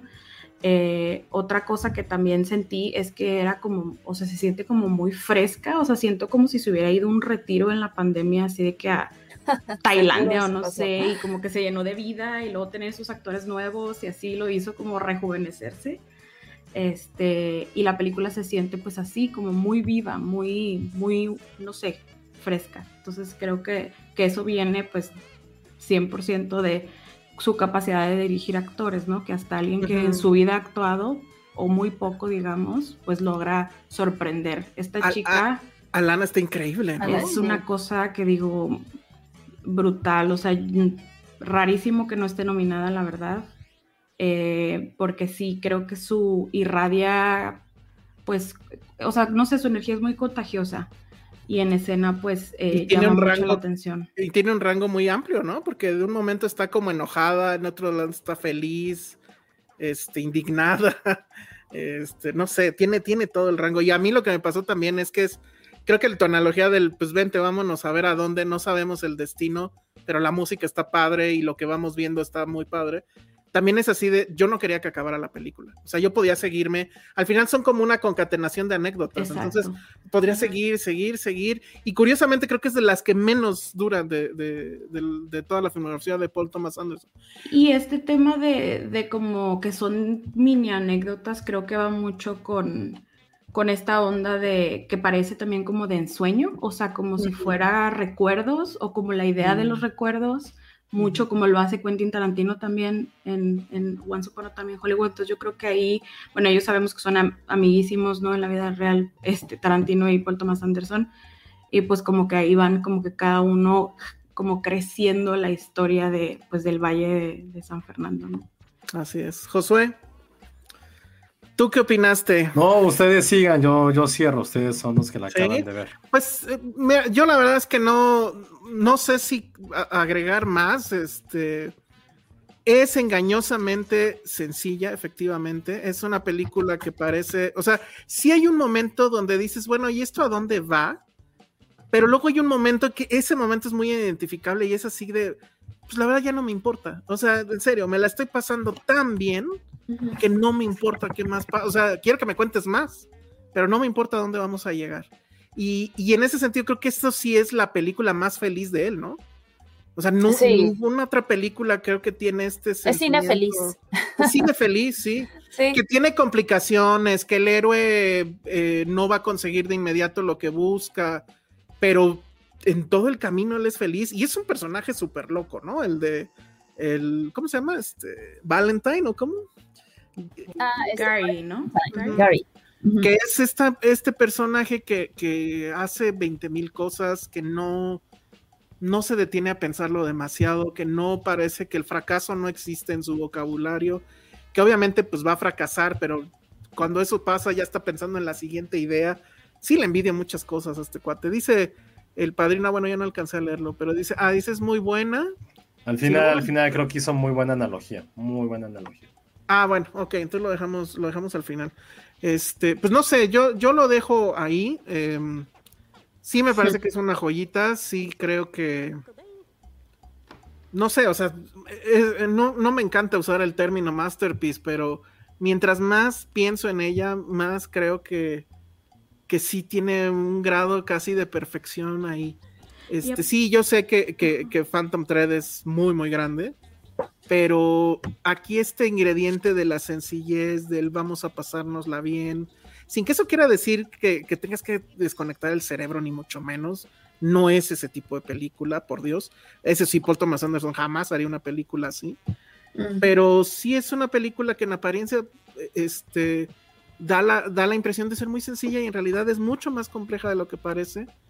Y, y, sí es una gran narrativa. es, ya cuando la ves, porque yo ya la vi dos veces, ya cuando te clavas en la segunda vez en... ¿La viste dos veces? sí, ya la vi dos veces. Por eso no vi nada más esta semana, pero... Yo la quiero ver en cine, la verdad. Sí, no, véanla en cine, véanla en cine. En cine la experiencia es brutal. La tienen que ver en, salió en, en 35 milímetros en algún lugar. Eh, no sé si en el New Beverly, seguramente lo va a tener Tarantino, es el cine de Tarantino allá en Los Ángeles, seguramente lo va a tener así. Entonces, no sé, Sandra, este, Ale, pues yo creo que también hay que agregar esta, esta onda de que salen Sean Penn y Bradley Cooper. El personaje de Bradley Cooper, o sea, está en drogas, o sea, llega y te... Cuando la película como que se empieza a bajar un poquito. Justo, justo yo sentí lo mismo, Sandra. Ah, pero a mí me pasó con Sean Penn. Siento que el personaje de Sean Penn a mí me sobraba. O sea, dije, órale, qué cool, pero no, ahí, como que sentí que la película empezaba a bajar un poquito, porque al final no, no lo sentí ni trascendental, ni, ni nada. No sé, o sea, todavía el de Bradley lo sentí como, bueno, no está en primera aventura, ¿no? O sea, eh, no sé, cómo está, o como esta vivencia que tienes con pues, alguien que es, es, tu novio, no es tu novio, este, ¿no? Porque se puede, no se puede. No sé, como que Sean Penn a mí la verdad no, pero es que es, como el tema de andar con alguien muy mayor, ¿no? No, o sea, sí. creo que esa era su función. no sé, no me. Ahí sentí me, que cayó un poquito para mí. Creo que ahí ella se da cuenta que es como una people pleaser y que a veces eso no, no es necesario, o sea, ella no necesita ser así, este, porque incluso hay una parte donde le dice, oye, ¿estás leyendo las líneas de una película o realmente me estás hablando de verdad? No, o sea, este, sí, o igual está un poquito de más, pero creo que, que como quiera es, está, está divertido, pero Bradley sí, sí es bastante, bastante chistoso, ¿no? Con estos personajes que sí son de la vida real. Sí, no, creo que, creo que es increíble. O sea, a mí el, mi personaje favorito creo que sí es Gary, porque es que sí, justo es este niño puberto con granos en la cara que no le teme a nada, ¿no? O sea, esta escena donde ella le dice, güey, tienes 12 años, ¿no? Como, este, repuntando que pues, es un niño, ¿no? Este, y él, su respuesta es así como de, ven, te invito a tomar algo. Es como, wow, qué padre, ¿no? Es como esa seguridad que la verdad, a lo mejor, ahorita que que lo pienso que dices, oye, pues nosotros como hombres lo vimos como estándar de intentar. Yo lo vi como, wow, este sí es un chico que te conquista, o sea, al final porque está ahí, pero lo hace bien, porque te contesta, porque no se queda callado, porque mira, este... de ser un caballero, que eso también me parece que es... Exacto, y es este hombre que, le, dice, esto quiero hacerlo y lo hace, y como, no sé, a mí, a mí, a mí, a mí me impresiona, ¿no? dices, güey, sí, por supuesto que va a salir contigo, ¿no? Este, para mí me encantó su personaje, la verdad. Bueno, antes de pasar ya que Josué nos diga qué opinó, porque yo tengo muchas ganas de saber qué opinó, que ya nos ha dicho, pero ya con más este, conocimiento de causa. Leo los superchats que tenemos aquí este, en fila. Dice Juanjo99, amigos, les dejo este superchat para agradecerles por ayudarme a quitarme la pena gracias a su trivia de Licorice Pizza. Él fue uno de los que cantó, creo. Igual, gracias por los boletos. Muy bien, Hugo Hernández nos dice, Licorice Pizza me regresó la felicidad, en serio. Lloré y reí mucho. Justo ese es el tema con la película. ríes mucho, sí lloré, eh, digo, no así onda coco, pero sí hubo una lagrimita por ahí. Este, en, esa escena, en la escena donde suena una canción de Wings, es un gran momento de la película. Néstor Montes nos deja también un muy buen super chat, pero no nos pone texto, entonces, este, bueno, pues le agradecemos. y creo que esos ya son todos, creo que sí, ¿no? Ah, bueno, y aquí ya el padrino dice, es muy buena, supongo habla de Licorice Pizza, es como si le hubiera robado un año a la cronología de Boyhood. Justo pensé lo mismo, carajo. y la filmara a dos cuadras de Once Upon a Time, totalmente. Bravo ese comentario. Y ahí no sé qué tiene, ahí ya justamente es el cue para que Josué. Es qué gran analogía, ¿eh? O sea, creo que ha sido de los mejores comentarios en historia de Filmserie. Sí, y, sí pensé en Boyhood, ¿eh? En algún momento. Dije, si Boyhood hubiera sido así, uy, pero bueno. No, pues tampoco era el sentido.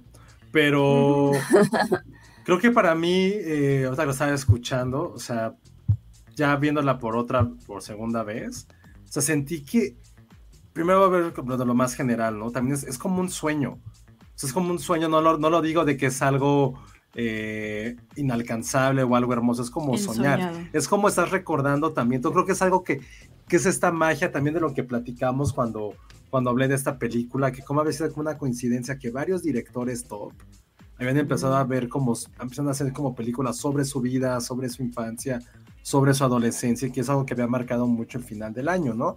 Entonces, esta, aunque per se no es una biografía de, Paul Thomas Anderson, sino de su mejor amigo, que era niño actor y productor, y era este como Hustler, eh, pero es como siento que son las películas de cómo recuerdan las cosas. Entonces creo que, porque algo que está, que me gustó mucho de la película es que no sientes cuánto tiempo pasó. No sabes si fue una semana, un día, un mes, años, porque siempre estás pensando en esa historia de las dos personas protagonistas de la misma, ¿no? Eh, creo que algo que se le ha criticado un poco a Paul Thomas Anderson y que a mí la verdad no lo había analizado y que tampoco creo que cambie mucho, es que como no tiene, no había creado como personajes femeninos a la misma altura, de sus personajes masculinos, ¿no? O sea, si es un director muy masculino, sin caer en la parte macho, lo que explora mucho los el ir y venir que tenemos de como hombres, ¿no? Siempre es como sus personajes, si lo, si lo, si lo analizamos en su filmografía, es gente creativa o es gente con mucha avaricia, es gente que siempre está tratando de no ser olvidado. Todos sus personajes tratan de no ser olvidados. Y aquí lo llevó como a un extremo de qué pasaría si eso, qué pasaría si eso llegara a ocurrir. ¿Qué pasaría si alguien llega a ser olvidado? Hay que pensarlo como si fuera un sueño. Entonces, para mí eso es lo que es la película, es realmente un sueño de, de esa época, de su adolescencia, de ese Los Ángeles que estaba en plena transición. Y para mí creo que la, realmente el protagonista para mí es ella. O sea, cada vez la historia que más me interesa siempre es la de ella. Porque vas viendo su curva de cómo trabajaba. Era a nivel, ella se sentía a nivel profesional y personal una cosa, una mirruñita. O sea, que llegue este niño, este adolescente, y se lo dice en una escena, así, güey, antes de mí no eras nadie. O sea, se lo dice en una escena y, se queda así como de, y no tiene nada que decir. Entonces creo que eso de cómo va creciendo y se va convirtiendo tal vez en la mujer que ella pensaba que iba a ser. Y para mí hay otra escena clave cuando está platicando con su hermana, no me acuerdo si es su hermano o su mejor amiga, le dice, güey, está bien raro que ande como con estos chavitos. dice, ¿tú lo ves mal? Y le responden, güey, es como tú lo quieras ver. Es justamente como tú lo quieras ver. Entonces, creo que esos detalles, el haber puesto justo a, a la INGM, que no es una belleza particular de Hollywood, como lo pensaríamos, pero aún así te llegas a enamorar de ella por lo natural que es, por esta fuerza que tiene, y se lo dicen cuando va al casting, ¿no? Así de tú eres, you're a fighter, eres una luchadora, y creo que ese es su personaje, entonces son como tantos elementos, creo que por eso digo que no puede haber un spoiler porque todo está compuesto por viñetas. O sea, si es como una película Seinfeld de que pasa esto, pasa lo otro. Si te perdiste, si te perdiste, te fuiste al baño o te dormiste 10 minutos, no pasa nada, no te perdiste la trama. Te perdiste de una gran pieza cinematográfica o de una gran escena, pero no te pierdes nada en la trama. Es como, ¿qué pasó eso? ¿Y este personaje quién es? Y te lo pueden explicar en 10 segundos. Ah, pues es un, es, es un político. Ah, pues es el papá. Ah, pues es un amigo. Porque no tiene trascendencia. Lo que tiene trascendencia es como esos pequeños encuentros que tienes, esas personas que pueden estar en tu vida, van a cambiarla. Y creo que tienes de las primeras líneas de que pasa en la, en la película, ¿no? Es cuando tienen su primera cita y le dice, güey, pues yo para ti voy a ser como una chica más. Me vas a olvidar en 10 años cuando tú seas millonario. Y se lo dice Gary, dice, no te voy a olvidar, güey, como tú tampoco me vas a olvidar a mí. Entonces ya desde un principio te está diciendo de qué va a ir la película. Va a ser sobre esos dos pobres, esos dos pobres diablos tal cual en muchas ocasiones, porque aunque este güey se la da de actor y eso le da toda la confianza, es un don, es un pobre diablo que no va a conseguir otro papel. Que, y no sé si él lo sabe y por eso trata de hacer como tantas estafas o tantos negocios, porque ya lo vivió que no va a trascender más allá. De algo que me gustó y que se me hizo muy cagado en este tipo de películas que sí en el cliché, es de que parece que no existen adultos. O sea, en esa película sí es como, güey, ¿cómo un niño de 15 años le dan un crédito para tener una tienda? O sea, creo que nadie a nosotros a los 15, creo que ni a Blockbuster podíamos empezar a trabajar. Y este güey ya tiene como negocio de cama de aguas.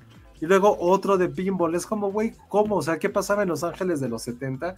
Que cualquiera podía tener ya un crédito de lo que fuera. Digo, seguramente. a mí me da risa cuando, cuando le dicen a ella que no tiene, que anda con no sé quién, que tiene como 15 años también, ¿no? no sé, que no saben también cuántos años tiene ella. sí, la edad de ella sí. No me acuerdo exactamente cómo era la escena pero sí está como que no muy claro exactamente cuántos tiene. No, porque todo el tiempo estás dudando así de, no se la estará ah, choreando. O sea, al principio yo dije eso. A Champagne le dice primero 28 y luego 25. O sea, como que le gusta dejarlo ahí en. Sí. Sí, como si se pusiera más grande con gente más grande que ella y más joven con gente más joven que ella, ¿no? Sí, pero creo que eso, esas como pequeñas cosas, la cinematografía, la música, sí es una obra completa. Para mí sí está en mi top 2 de Paul Thomas Anderson. No sé si está en el. No creo que te llega al 1, tendría que pasar ese tiempo y como digerirla. Pero sí está en el top 3 sin, sin ningún problema, ¿no? Y ahora decían que era como una película feliz. Es que es justo una película de recuerdos. creo que no vas a querer plasmar algo que te haya hecho daño o que no quisieras ver. Pero es justo, creo que me gustó la analogía de Sandra. Es como en esa escena de que van de reversa. No sabes qué va a pasar pero vas disfrutando viéndolos, aunque estás todo el tiempo nervioso, pero es justamente eso. Y creo que también ayudó mucho, hasta que decían que estaba Sean Penn o que estaba Bradley Cooper, es porque tus dos protagonistas son gente que nunca había actuado, necesitabas como poder balancearlo y darles escenas un poco más de ellos haciendo acción y no tanto con diálogos, así no es posible que pongas ahí a Philip Seymour Hoffman o a o a Joaquín Phoenix, a Daniel Day-Lewis, que simplemente, si tuvieran un cubrebocas, podrían tener con esa mirada una mejor actuación que el 90% de Hollywood. pero pues no, tenías a estos dos chicos que nunca habían actuado y les das otro tipo de papel, entonces, si no la han visto, no sé si entre, no, o sea, híjole, no, vayan a ver El Padrino antes porque va a estar, más, va a estar en menos salas, pero Licorice Pizza sí tendría que haber estado esta película sola para que todo el mundo la viera. Y creo que también de esas películas que también te inspiran a ti, a, ver como otra, otra forma de cómo estás percibiendo las cosas, de saber que algo tan cabrón fue realizado de una forma tan sencilla. Y que la vida como no es tan en serio, ¿no? O sea, porque ella como que su, su issue es que quiere encajar en este mundo de adultos al cual todavía no ha llegado. Y es una especie de coming of age que le está llegando más tarde, ¿no?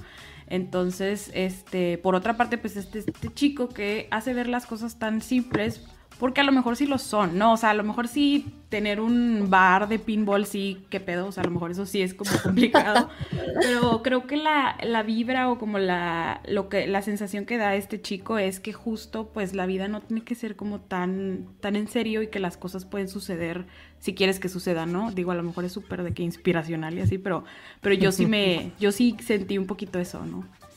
Sí, y es, es este tema también de creo que al final ella se está dando cuenta que el mundo, pues sí es como que, sobre todo el mundo adulto, está muy corrompido, por así decirlo, ¿no? O sea, se intenta ir con Sean Penn y, y Sean Penn, pues es un güey que, que, pues ni la pela, ¿no? Cuando se accidenta.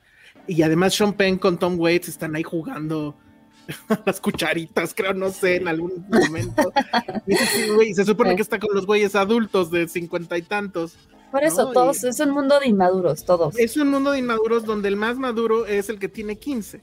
Entonces, pero, pero más allá de eso es además, o sea, creo que es el asunto de cómo ella finalmente o, poco a poco se da cuenta que, que, efectivamente él está enamorado, ¿no? Y que sí la quiere y la quiere bonito y que, pues a lo mejor sí hay algo ahí por hacer, ¿no? Para no sí. pero el, ligero comentario del capitalismo, que digo, está presente en prácticamente toda la filmografía de Paul Thomas Anderson también. Este, creo que también es interesante, aquí es mucho más sutil, o sea, el tema de los precios del petróleo, los negocios, que a él ya no le da para seguir siendo actor, entonces tiene que buscar otros trabajos, ella teniendo trabajos mundanos, se va a la política, o sea, esta crítica como a al godinismo, volverse godín y el capitalismo, creo que, también está interesante, claro, mucho más útil que, en otras películas, pero, pero también es interesante. Muy bien. Espero que los emprendedores del mundo no la tomen como bandera. Ay, justo eso que dice Néstor. A ver, dice, estuve ayer en una premiere y hubo gente que se salió.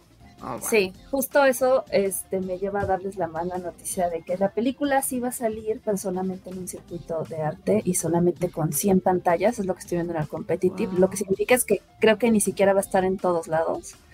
Entonces, pues búsquenla, porque creo que sí, o sea, yo, yo la vi así y la verdad es que yo la quiero ver en el cine, pero pues es lo que decíamos, oferta y demanda, estas películas son, son de muy chiquitas, o sea, ¿qué les digo? No, pues intentemos llenar las salas. sí, porque muchas veces luego así las crecen, o sea. Porque la semana que entra también, pues ya viene Batman. Entonces. Es que justamente, este Batman.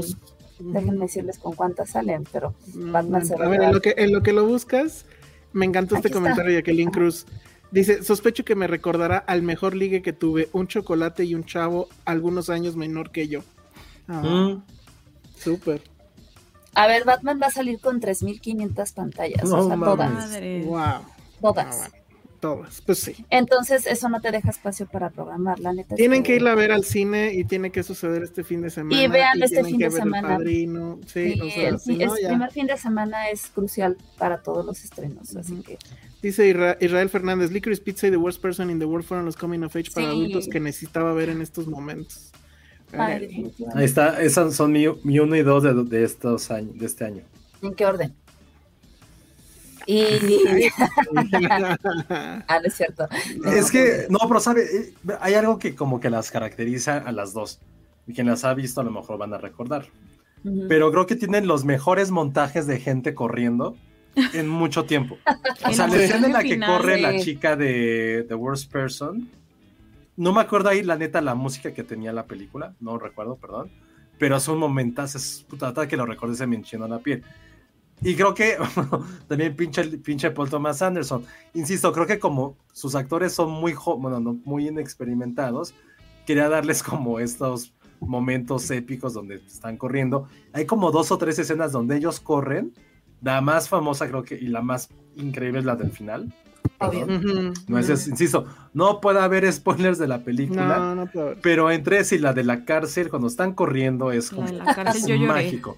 Es, pero además es justo, es que es súper emotiva cuando lo de la cárcel. Pero ese, pero ese es un tic de él, porque recuerda que en Punch Rock Love también meten la carrera. Sí, pero no es tan memorable como esta. ok, claro, pero es digamos el mismo recurso. E incluso hay una escena que casi se repite. Que es cuando ellos dos, la silueta de ellos dos, pero hay un giro al final para hacerla diferente, pero que es mucho más estética en Punch Drunk Love porque todo es a contraluz, es mucho más estética. Pero aquí sí es como, güey, que querías que pasara ese momento. Exacto, sí, sí, sí. Y es a lo que voy, insisto, o sea, es ya la, la, maleta de, herramientas que él ha estado usando desde hace muchos años, pero ya no se la complica tanto y le sale increíble. A lo mejor es la edad. Sí, claro, totalmente. La edad, que ya es papá, no, ya tiene rato siendo papá no sé qué edad tengan sus hijos. Si no, están como medio en la edad de. Y según yo sí sale una hija de él, ¿no? A ver, a ver si ahorita rápido. Sale toda la familia Jaime. Son la familia ah, de, ella. pero hasta los papás. Los papás son los papás de ella en realidad. ¿Ya quiere llegar o no? O sea, actuó gratis o qué. Y para los que no hayan escuchado Jaime antes, la verdad es un grupo muy padre.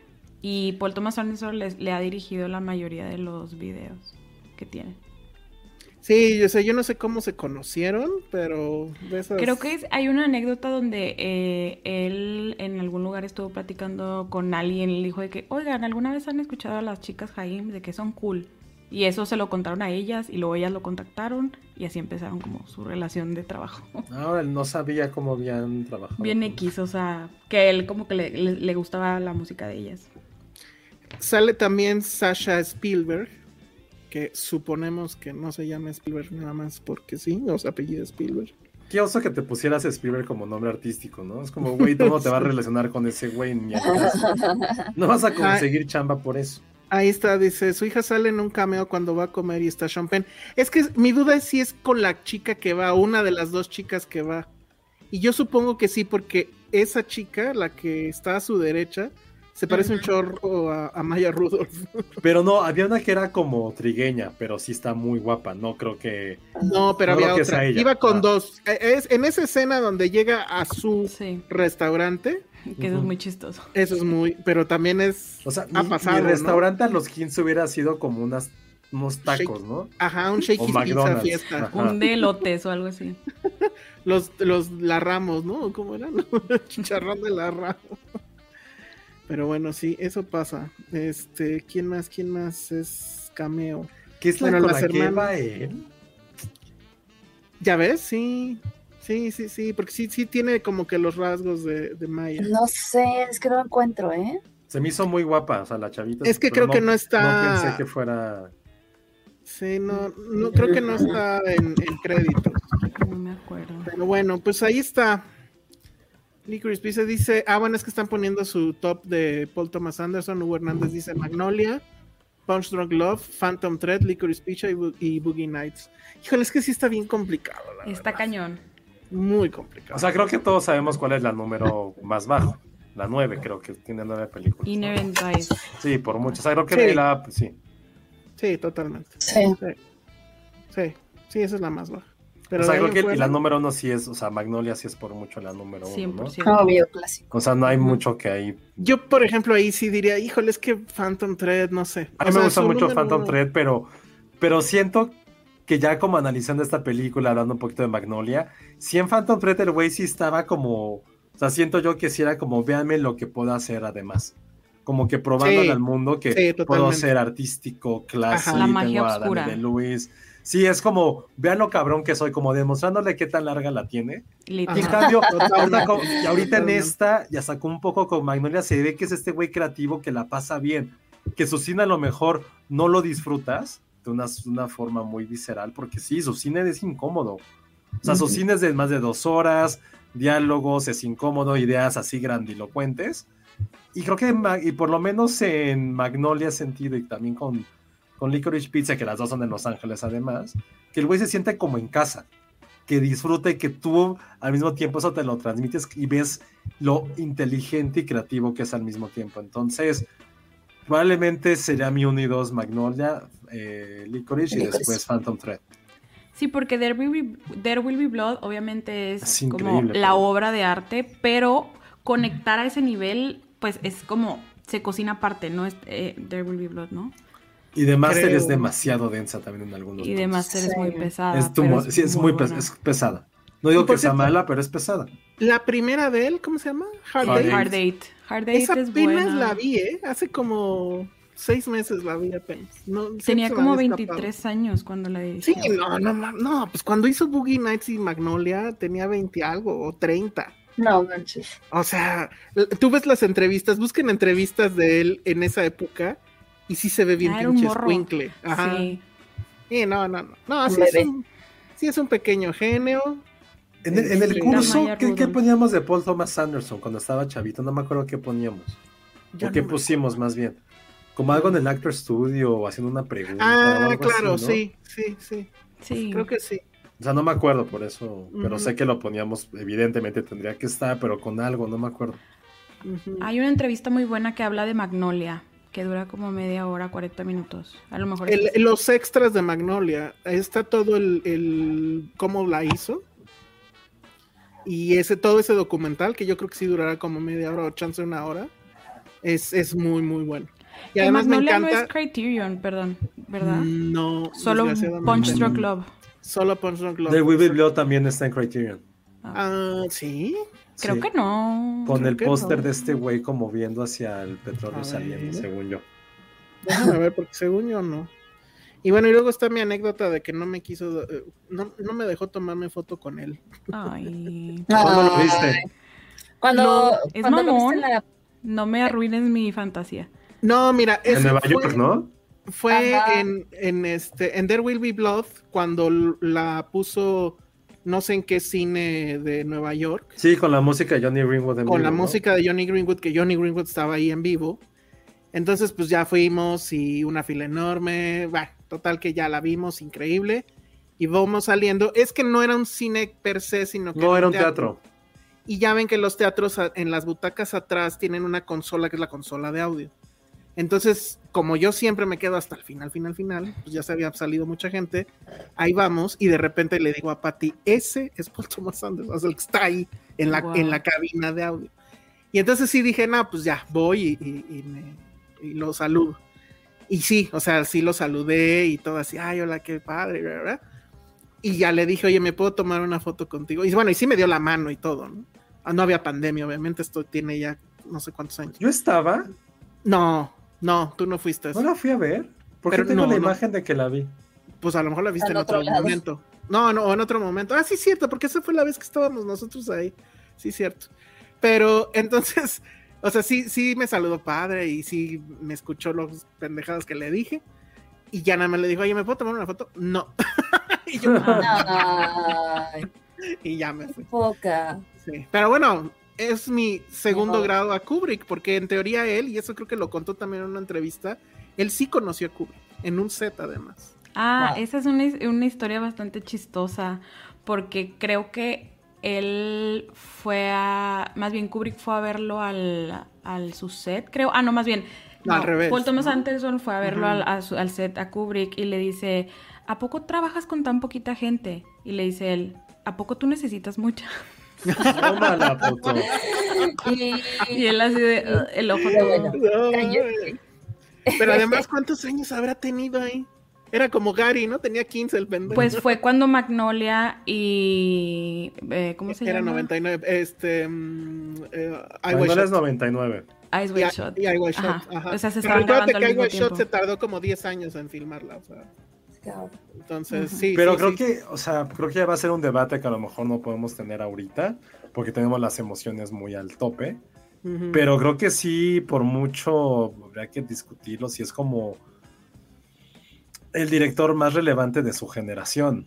Yo creo que sí. es que no sé, porque sí compite en, o sea, es que es justo, es como ver qué lo definiría, porque creo que mejor es un adjetivo muy ambiguo.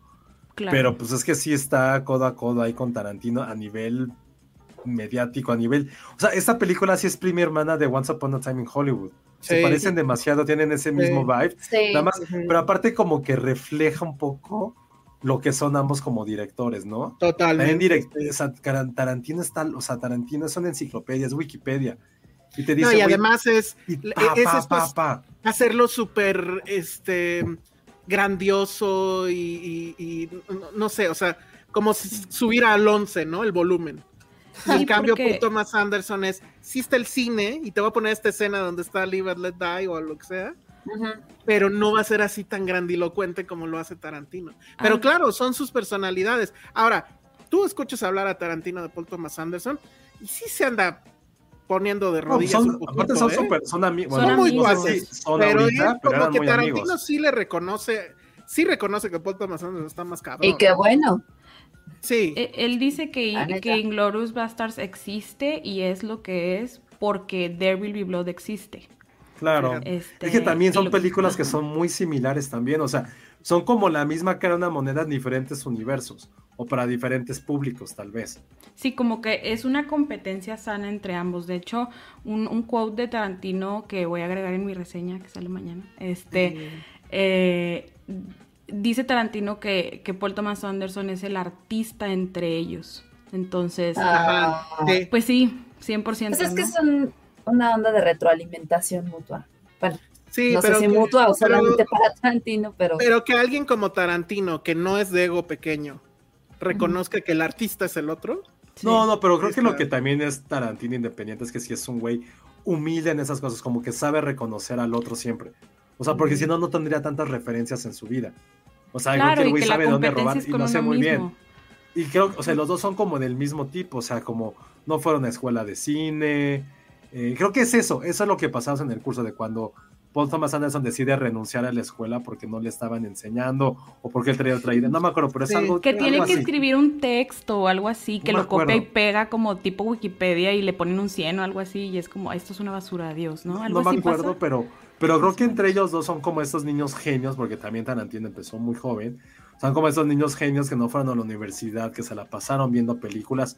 Ojo, con la ventaja, en ese sí sentido, que Paul Thomas Anderson creció en un ambiente creativo, en un ambiente donde muy privilegiado de conocimiento, y el otro cabrón literalmente se tuvo que hacer de la nada.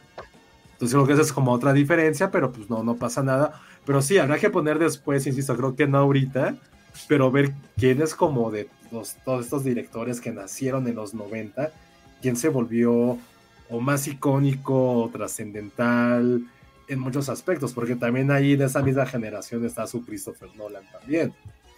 es, de, esa mis, es de ese mismo tipo. ¿no? También. Digo, para mí ellos dos son como los más, en, lo personal, Siento que el Lántimos es un poquito más joven, o sea, mucho más dos milero. Pues y estos güeyes sí son clásicos de los 90. Y Lantimos es como, como, bueno, lo amo, pero es como casi un, como un perro de un truco, ¿no? O sea, y, Thomas Anderson, o sea, va entre todos los géneros, me refiero a eso, ¿no? O sea. Ahora, creo que la pregunta es si Tarantino pudiera hacer una película tipo, tipo Paul Thomas Anderson, probablemente sí. Yo no, sé, porque parte de su estilo es esta grandeza, ¿no? Y, al revés tampoco, ¿eh? Tampoco, es justo. No. Pero no sé cuál estaría más cerca el uno del. No sé cuál es el más. No es como competencia ni quién es mejor. No, pues es que lo ves aquí. O sea, yo amo Once Upon a Time in Hollywood. Y me parece que de Tarantino es su película más madura, ¿no? Donde ya hubo este quiebre de. Dejo mis clichés y, hago otra cosa, pero sigo hablando de lo mismo, pero ahora ya de esta manera. En Licorice Pizza pasa un poquito eso. En realidad creo que el breakthrough fue justamente este, Phantom Thread. Phantom Thread. Pero pero no, no, no, no, no, no sé. No, es que sabes que, nunca podrían hacer uno la película de los Hasta Magnolia podría ser como prima hermana de Pulp Fiction. Sí, pero justo, o sea, son tan diferentes y tan iguales en muchas cosas que. Porque además recordemos que en realidad el, santo patrono de, de, Paul Thomas Anderson es este. Ay, ¿cómo se llama? Altman, Robert Altman. Y en cierta forma, Kubrick. Porque todo el mundo dice, ¿no? Nolan es el, alumno de Kubrick. No, ni al caso.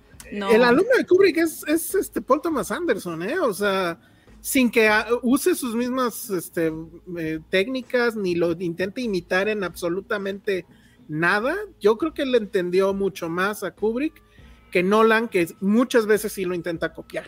Sí, porque Nolan es un cine un poco más impersonal, siento yo, y creo que Kubrick es bastante personal y cercano, ¿no? Entonces, y Paul Thomas Anderson de eso va su cine, ¿no? De, cómo estas grandes cosas impactan a, un singularmente, ¿no? Entonces, y creo que Nolan es, es más amplio. No que sea malo, pero es diferente. Dicen que ya va a haber Dunkirk en Ucrania. Ay, no. Oigan, siento, que hicimos aquí una pequeña burbuja, los que estamos conectados, que allá afuera la gente ya se está metiendo a los bunkers y nosotros aquí discutiendo que si pon Thomas Anderson y que no. Estamos como Don Look Up, ¿no? Ajá, justo. o sea, Ale Kasei ya se fue, ya se fue a meter al búnker también. Pero bueno, pues nos quedan 10 minutos. No sé si cerramos con Paul Thomas Anderson o en 10 minutos hablamos que... Ale ya está comiendo, Ale ya está cenando. y además con el micrófono apagado. O sea, no, nada de lo que estás diciendo. No estoy cenando, me levanté porque el perrito quería, creo que quiere ir al baño. Ah, no, pues ya, ese es el tipo de tramas que me pasan a mí. Pero bueno. Por eso lo tengo detenido. En fin, este. Ah, caray. No, Memoria. horror. Ah, bueno, a ver, vas, vas, vas, vas. No, Sandra, Sandra, que también está aquí para hablar de memoria. Memoria. memoria? la vi. Estuvo en el Festival de Cine de Morelia.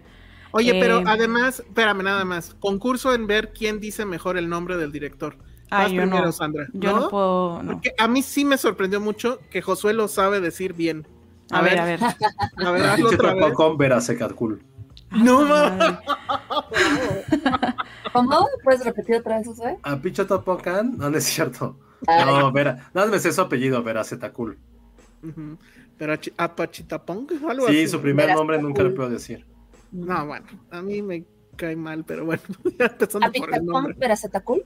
Ajá. Ay, sí, luego, luego el reto. pero bueno, a ver, dinos, Sandra, ¿la viste en Morelia? Sí, la vi y la verdad eh, me gustó bastante. Eh, creo que ah, peca, peca de estas escenas de 15 minutos donde ves al cielo, que eso a mí me molesta en la mayoría de los casos. Contemplativa. Pero fuera de ello, creo que ah, dice cosas este, pues interesantes y ya. O sea, realmente no, no, no creo que sea una obra de arte, ni mucho menos, pero. ¿De qué va? Yo no tengo idea de qué va. No, ni yo. Pues no va de mucho, honestamente, y es media rara al final. Es como, es como pizza. Pues es de, sí, Tilda Swinton por algún motivo vive en dónde era, Colombia. En Colombia. En Colombia y, y escucha un ruido en sus sueños que es como bastante peculiar y lo sueña como de varias veces y, y, pues quiere descubrir de dónde viene su estómago, ¿no? Eh, incluso va con un tipo que es como productor de audio o algo por el estilo de música y pues están tratando, ella está tratando de escribir el sonido que, que escucha en sus sueños y de esta manera pues empezar a ver qué, qué es, ¿no? Descubrir de dónde viene. Este, y luego, pues no sé, luego yo creo que lo demás ya es como medio spoiler, ¿no? No sé. O sea, sí, creo que la, película de, de Cool, como creo que todo uno sabe, si son muy contemplativas, eh, son mucho, son demasiado subjetivas, que está bien, ese es su tipo de cine. En este sí parece que porque tiene Tilda Swinton se va a volver a lo mejor algo un poco más comercial, algo un poco más digerible, y no, al contrario, sigue siendo ese mismo, ese mismo tipo de cinematografía.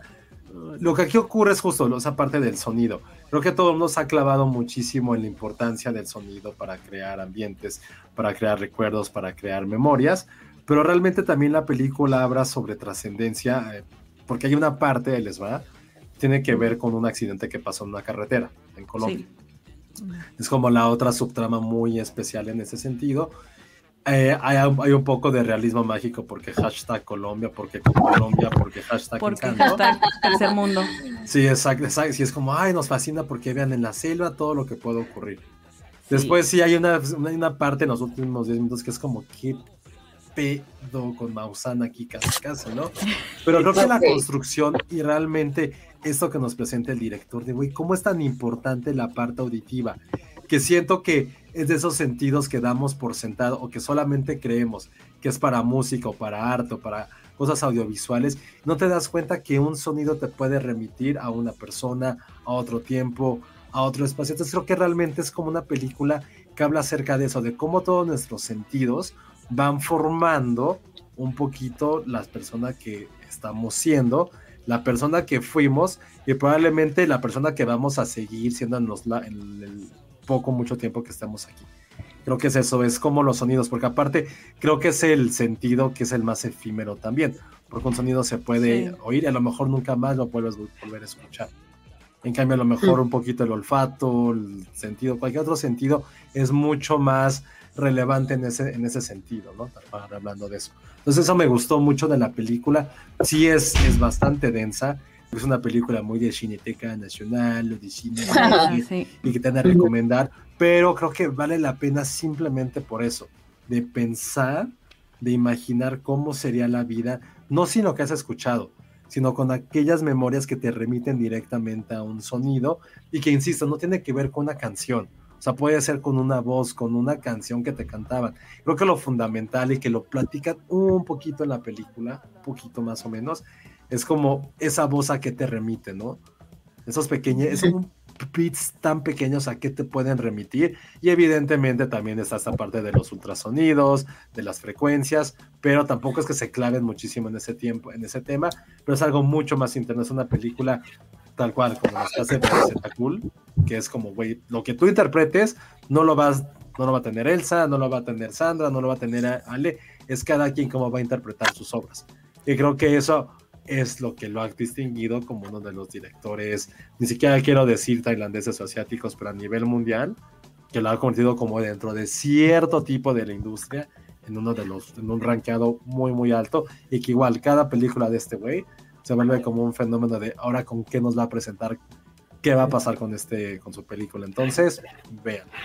Sí, sin duda alguna hay creatividad detrás de ello y, y esta, esta idea, esta a lo mejor errónea idea que tenemos que los recuerdos solo son visuales, ¿no? Cuando muchas veces pues son los sonidos o incluso el olfato lo que, lo que te hace recordar algo, ¿no? Dice Jack Fan en un super chat, a Quiet Place lo hizo antes sin la intensidad de Api Chapong, o como se llame ese señor. Sufres demasiado con eso. Place a la inversa, la verdad. Sí, es que es justo a la inversa. Ajá. Totalmente. Bueno, pues ahí está. Supongo que va a estar en menos salas que Licorice Pizza. quieren que les diga. Va a estar en 5 y, y esas 5, 4 es en la cineteca. Entonces, este, bueno, pues si son fans. Uy, tiene 22 pantallas. No, ah. bueno. Mm, qué pues, o sea, creo que. pero va para un target al que seguramente la voy a ir. Sí, Las dos películas, tanto Licorice como. Nada más que no les vengan a decir, porque no va a faltar el mamador de, ay, ese es el estreno de la semana. Obviamente no. No, en cualquier otra semana quizá, Exacto. pero no este fin de semana. O sea, este fin de semana. Es más, ni siquiera es el estreno de la semana Licorice, es el estreno de lo que va del año. Sí, está en la Cineteca de Monterrey, ¿eh? ya chequé. Ah, bien, muy bien. Ah, bien. Nos escuchan en Monterrey, perfecto. Bueno, pues yo creo que les vamos a terminar debiendo Texas. Eh, ¿Texas o en cuatro minutos? No, no. Véanla, es una estupidez.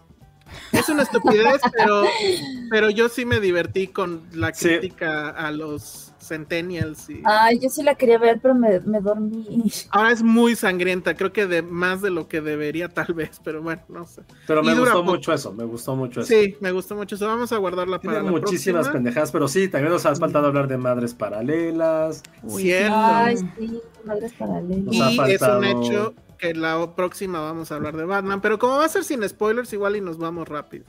Digo, no sé. ¿Quién sabe? a lo mejor yo a lo mejor yo voy a venir así súper hypeado, que de hecho es muy probable. Pero bueno. Oigan, sí tenemos un par de boletos que regalar de Batman. ¿Ah, sí? Hasta el momento, un par de boletitos. Un par de boletitos. ¿Y cómo Pero va a ser complicado. O sea, eso sí tiene que ser muy complicado. Pero no los hagas cantar como Batman. No, no, no. el twist. El batitwist, ah, no estaría mal, ¿eh? No estaría no, ¿tú, nada. has visto el video este, ¿no? De la, de la caricatura de Batman cuando canta Triste estoy. No. ¿Sí lo conoces? No manches. No, no lo conozco. Te lo voy a mandar. Mándamelo. Pero a ver, entonces, ¿qué, ¿qué tienen que hacer, Josué? Ajá. Pues ya lo dijiste, tienen que bailar como haciendo el, el. El batitwist. Venga. Venga. Digo, venga. y ahora sí, y subirlo a Twitter para que, ahora sí, lo, lo dijimos esa vez en Instagram para que no les diera pena, pero bailar el batitwist. Sí, bailar el batitwist. batitwist. Si, Si están, están disfrazados vestidos de de Batman, Batman, exacto. ya, o sea, automáticamente ganan. Vamos a ver si pueden ser un poquito más de dos, pero aquí está. exacto. Lo escucharon antes que nadie. Van a ir a ver Batman, el. Batman, el Batman, El Batman. el En español, ojalá le pongan en español el Batman. Pero increíble. obvio. Una no película que está. creo que va a durar como 80 horas. Sí, Dos Dos horas, horas dos 55 horas cincuenta. minutos. No, ya Casi es un abuso. No, cinco minutos menos que el padrino. ¿Qué hubo? Acá Ah, bueno, usualmente pero- las de prensa son a las 9 y esta va a ser a las 8 porque yo creo, o sea, porque Ah, ya dura 3 vi horas. Sí, dura tres horas. Qué oso. Entonces, Sí, por usted- esos boletos dobles, Ajá. para verlos en Ciudad de México, perdón, solamente a ver en Ciudad de México, en un cine del sur, bueno, da igual el cine que sea, pero es pase doble para verla antes que nadie, The Batman. Tienen que bailar el Batitwist y mandarla en nuestro Twitter, Instagram, donde ustedes quieran, nada más ahí avísenos para que veamos primeramente qué va a pasar. Entonces, háganlo, no lancen spoilers, nosotros no lo haremos, pero No, no, no. insisto, Sí, creo no. que es una premier ultra, ultra cabrona. Sí.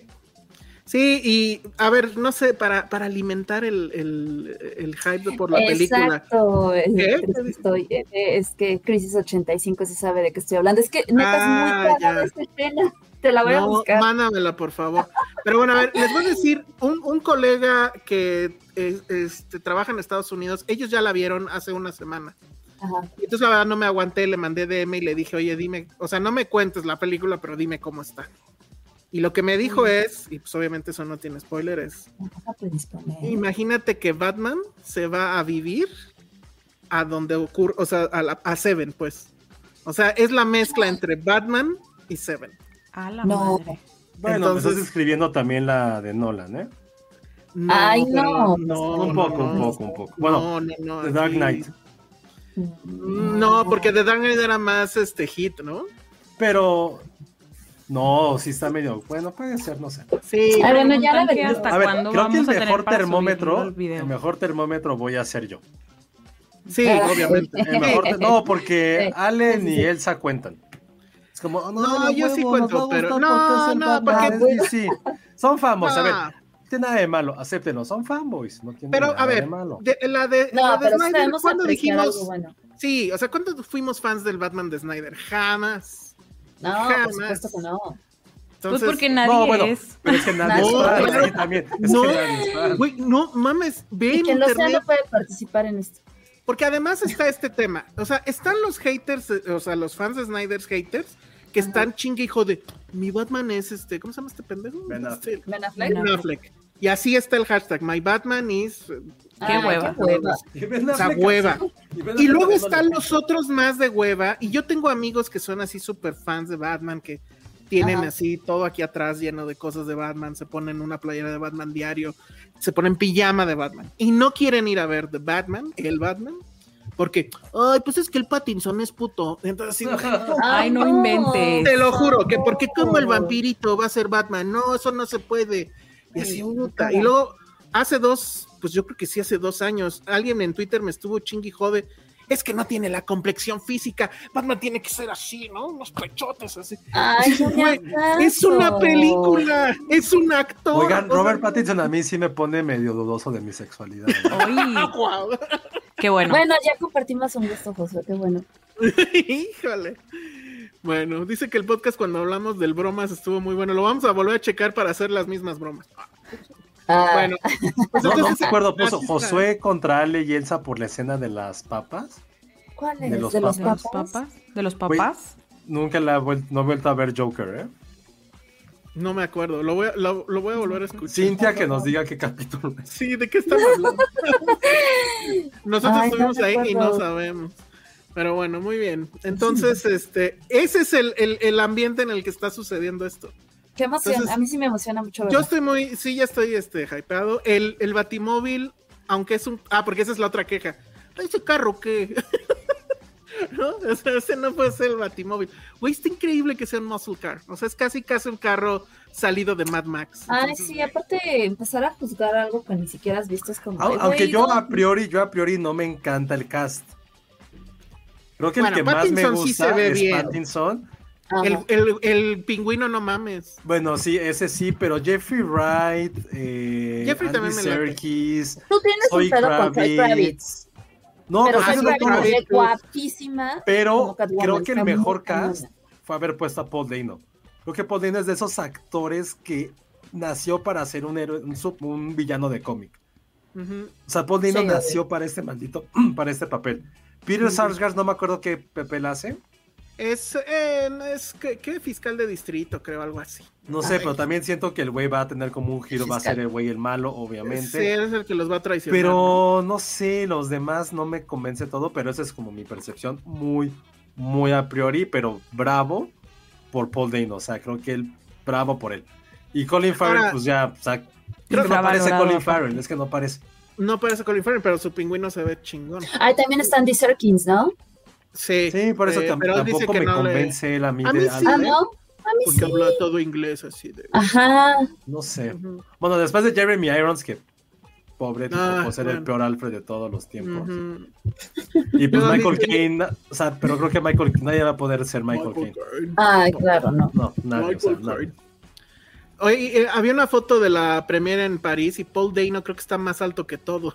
está más alto que Batman. Sí, es que es raro, es, es muy raro y si no han visto la película que dirigió su ópera prima que se llama Algo de Fuego con Jake Gyllenhaal y Mike Carey Mulligan. ¿No, es con la que sale con su novia?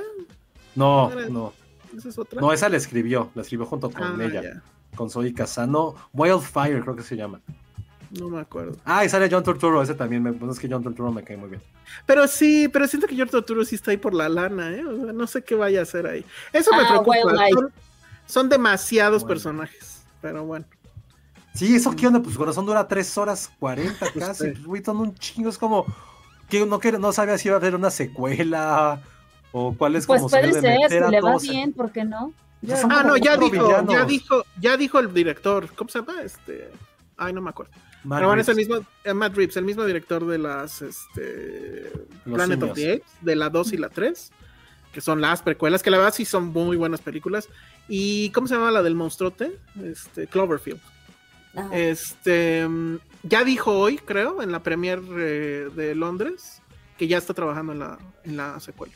Pues sí, eso, o, sea, creo que Warner ya hizo las cuentas y ya, sí les va a salir. No, y seguramente con las primeras críticas a decir. Las primeras críticas, creo que. críticas, si va a estar en el 99% de pantallas. Bueno, pero puede ser un flop. O sea, sí, hay películas que, no... han estado en el 99% y mira, ya no, ya no hay segundas partes. ¿Y se va a ir a streaming así como en un mes o no? Yo creo, en un mes sí. Ah, sí, porque ya es política de, Warner. Ya de plano. Pero, luego, luego al streaming, como ha sucedido con mm, todo eh, Warner el año pasado, no. Yo no lo haría, pero bueno, a ver No, pues no. Bueno, quién sabe. ¿Quién sabe? El episodio del bromas pateado. Ah, sí, es que era pateado. Es el 176. Lo Gente pateada, sí, cierto. Oye, ¿ya ¿en qué episodio vamos? 298, mierda. 298, pero ya tenemos el plan para el 300. Ténganos fe. Bueno, pues ya nos vamos. ya nos vamos. Les recordamos que. Eh, los queremos mucho. Que los queremos mucho. Oye, no, pero, pero antes de irnos, quiero nada más como hacer un último comentario. A ver. Sandra, ¿qué pasó con tu liga de Tinder?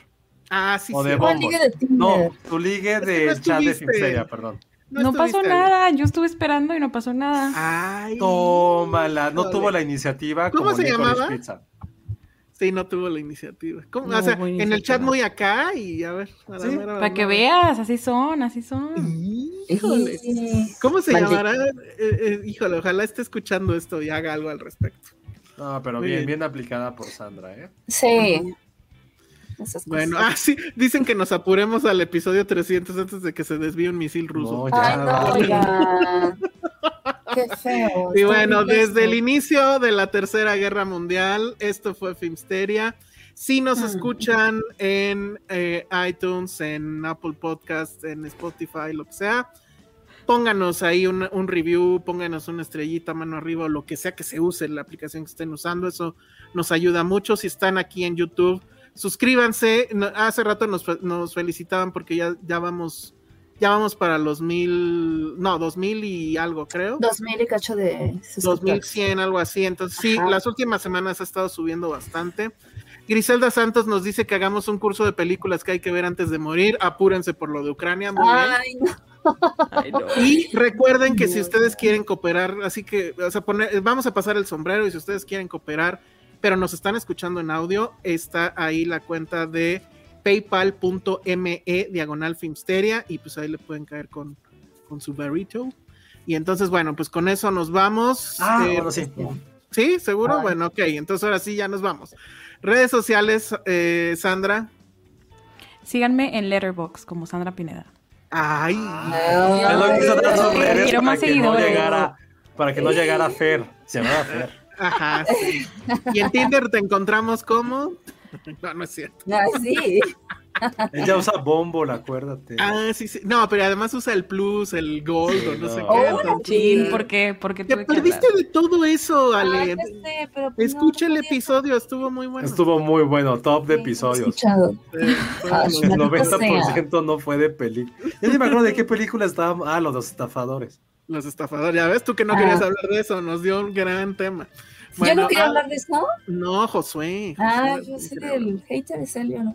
Bueno, ah, tú, Ale, ¿cómo te encontramos en Tinder, Ale? ¿Cómo era?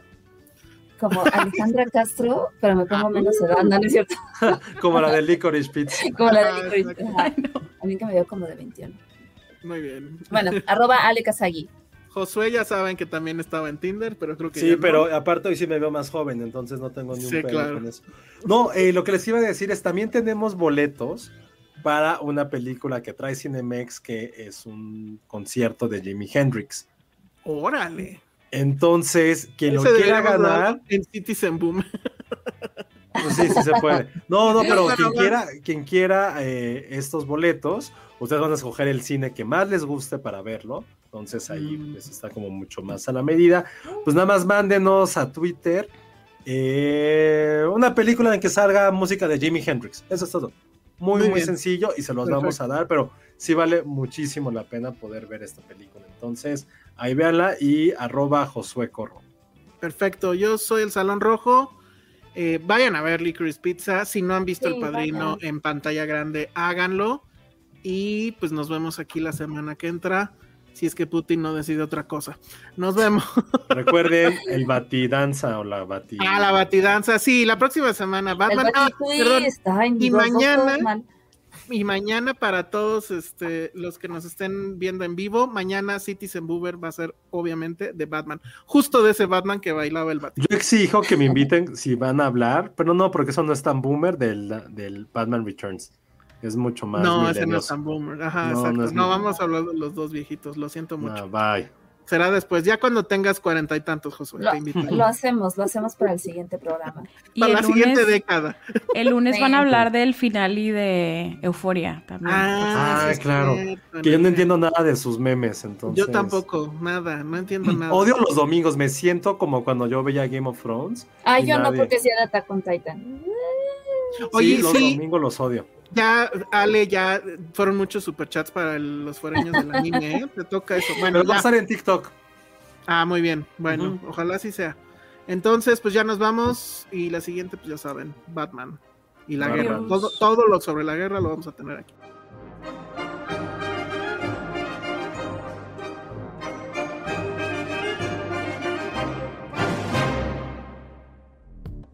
Dixo presentó Filmsteria con Penny Oliva, Ale Castro, Alejandro Alemán y Josué Corro. Imagine the softest sheets you've ever felt. Now imagine them getting even softer over time. That's what you'll feel with Bowl and Branch's organic cotton sheets. In a recent customer survey, 96% replied that Bowl and Branch sheets get softer with every wash. Start getting your best night's sleep in these sheets that get softer and softer for years to come. Try their sheets with a 30-night guarantee. Plus, get 15% off your first order at bowlandbranch.com. Code BUTTERY. Exclusions apply. See site for details.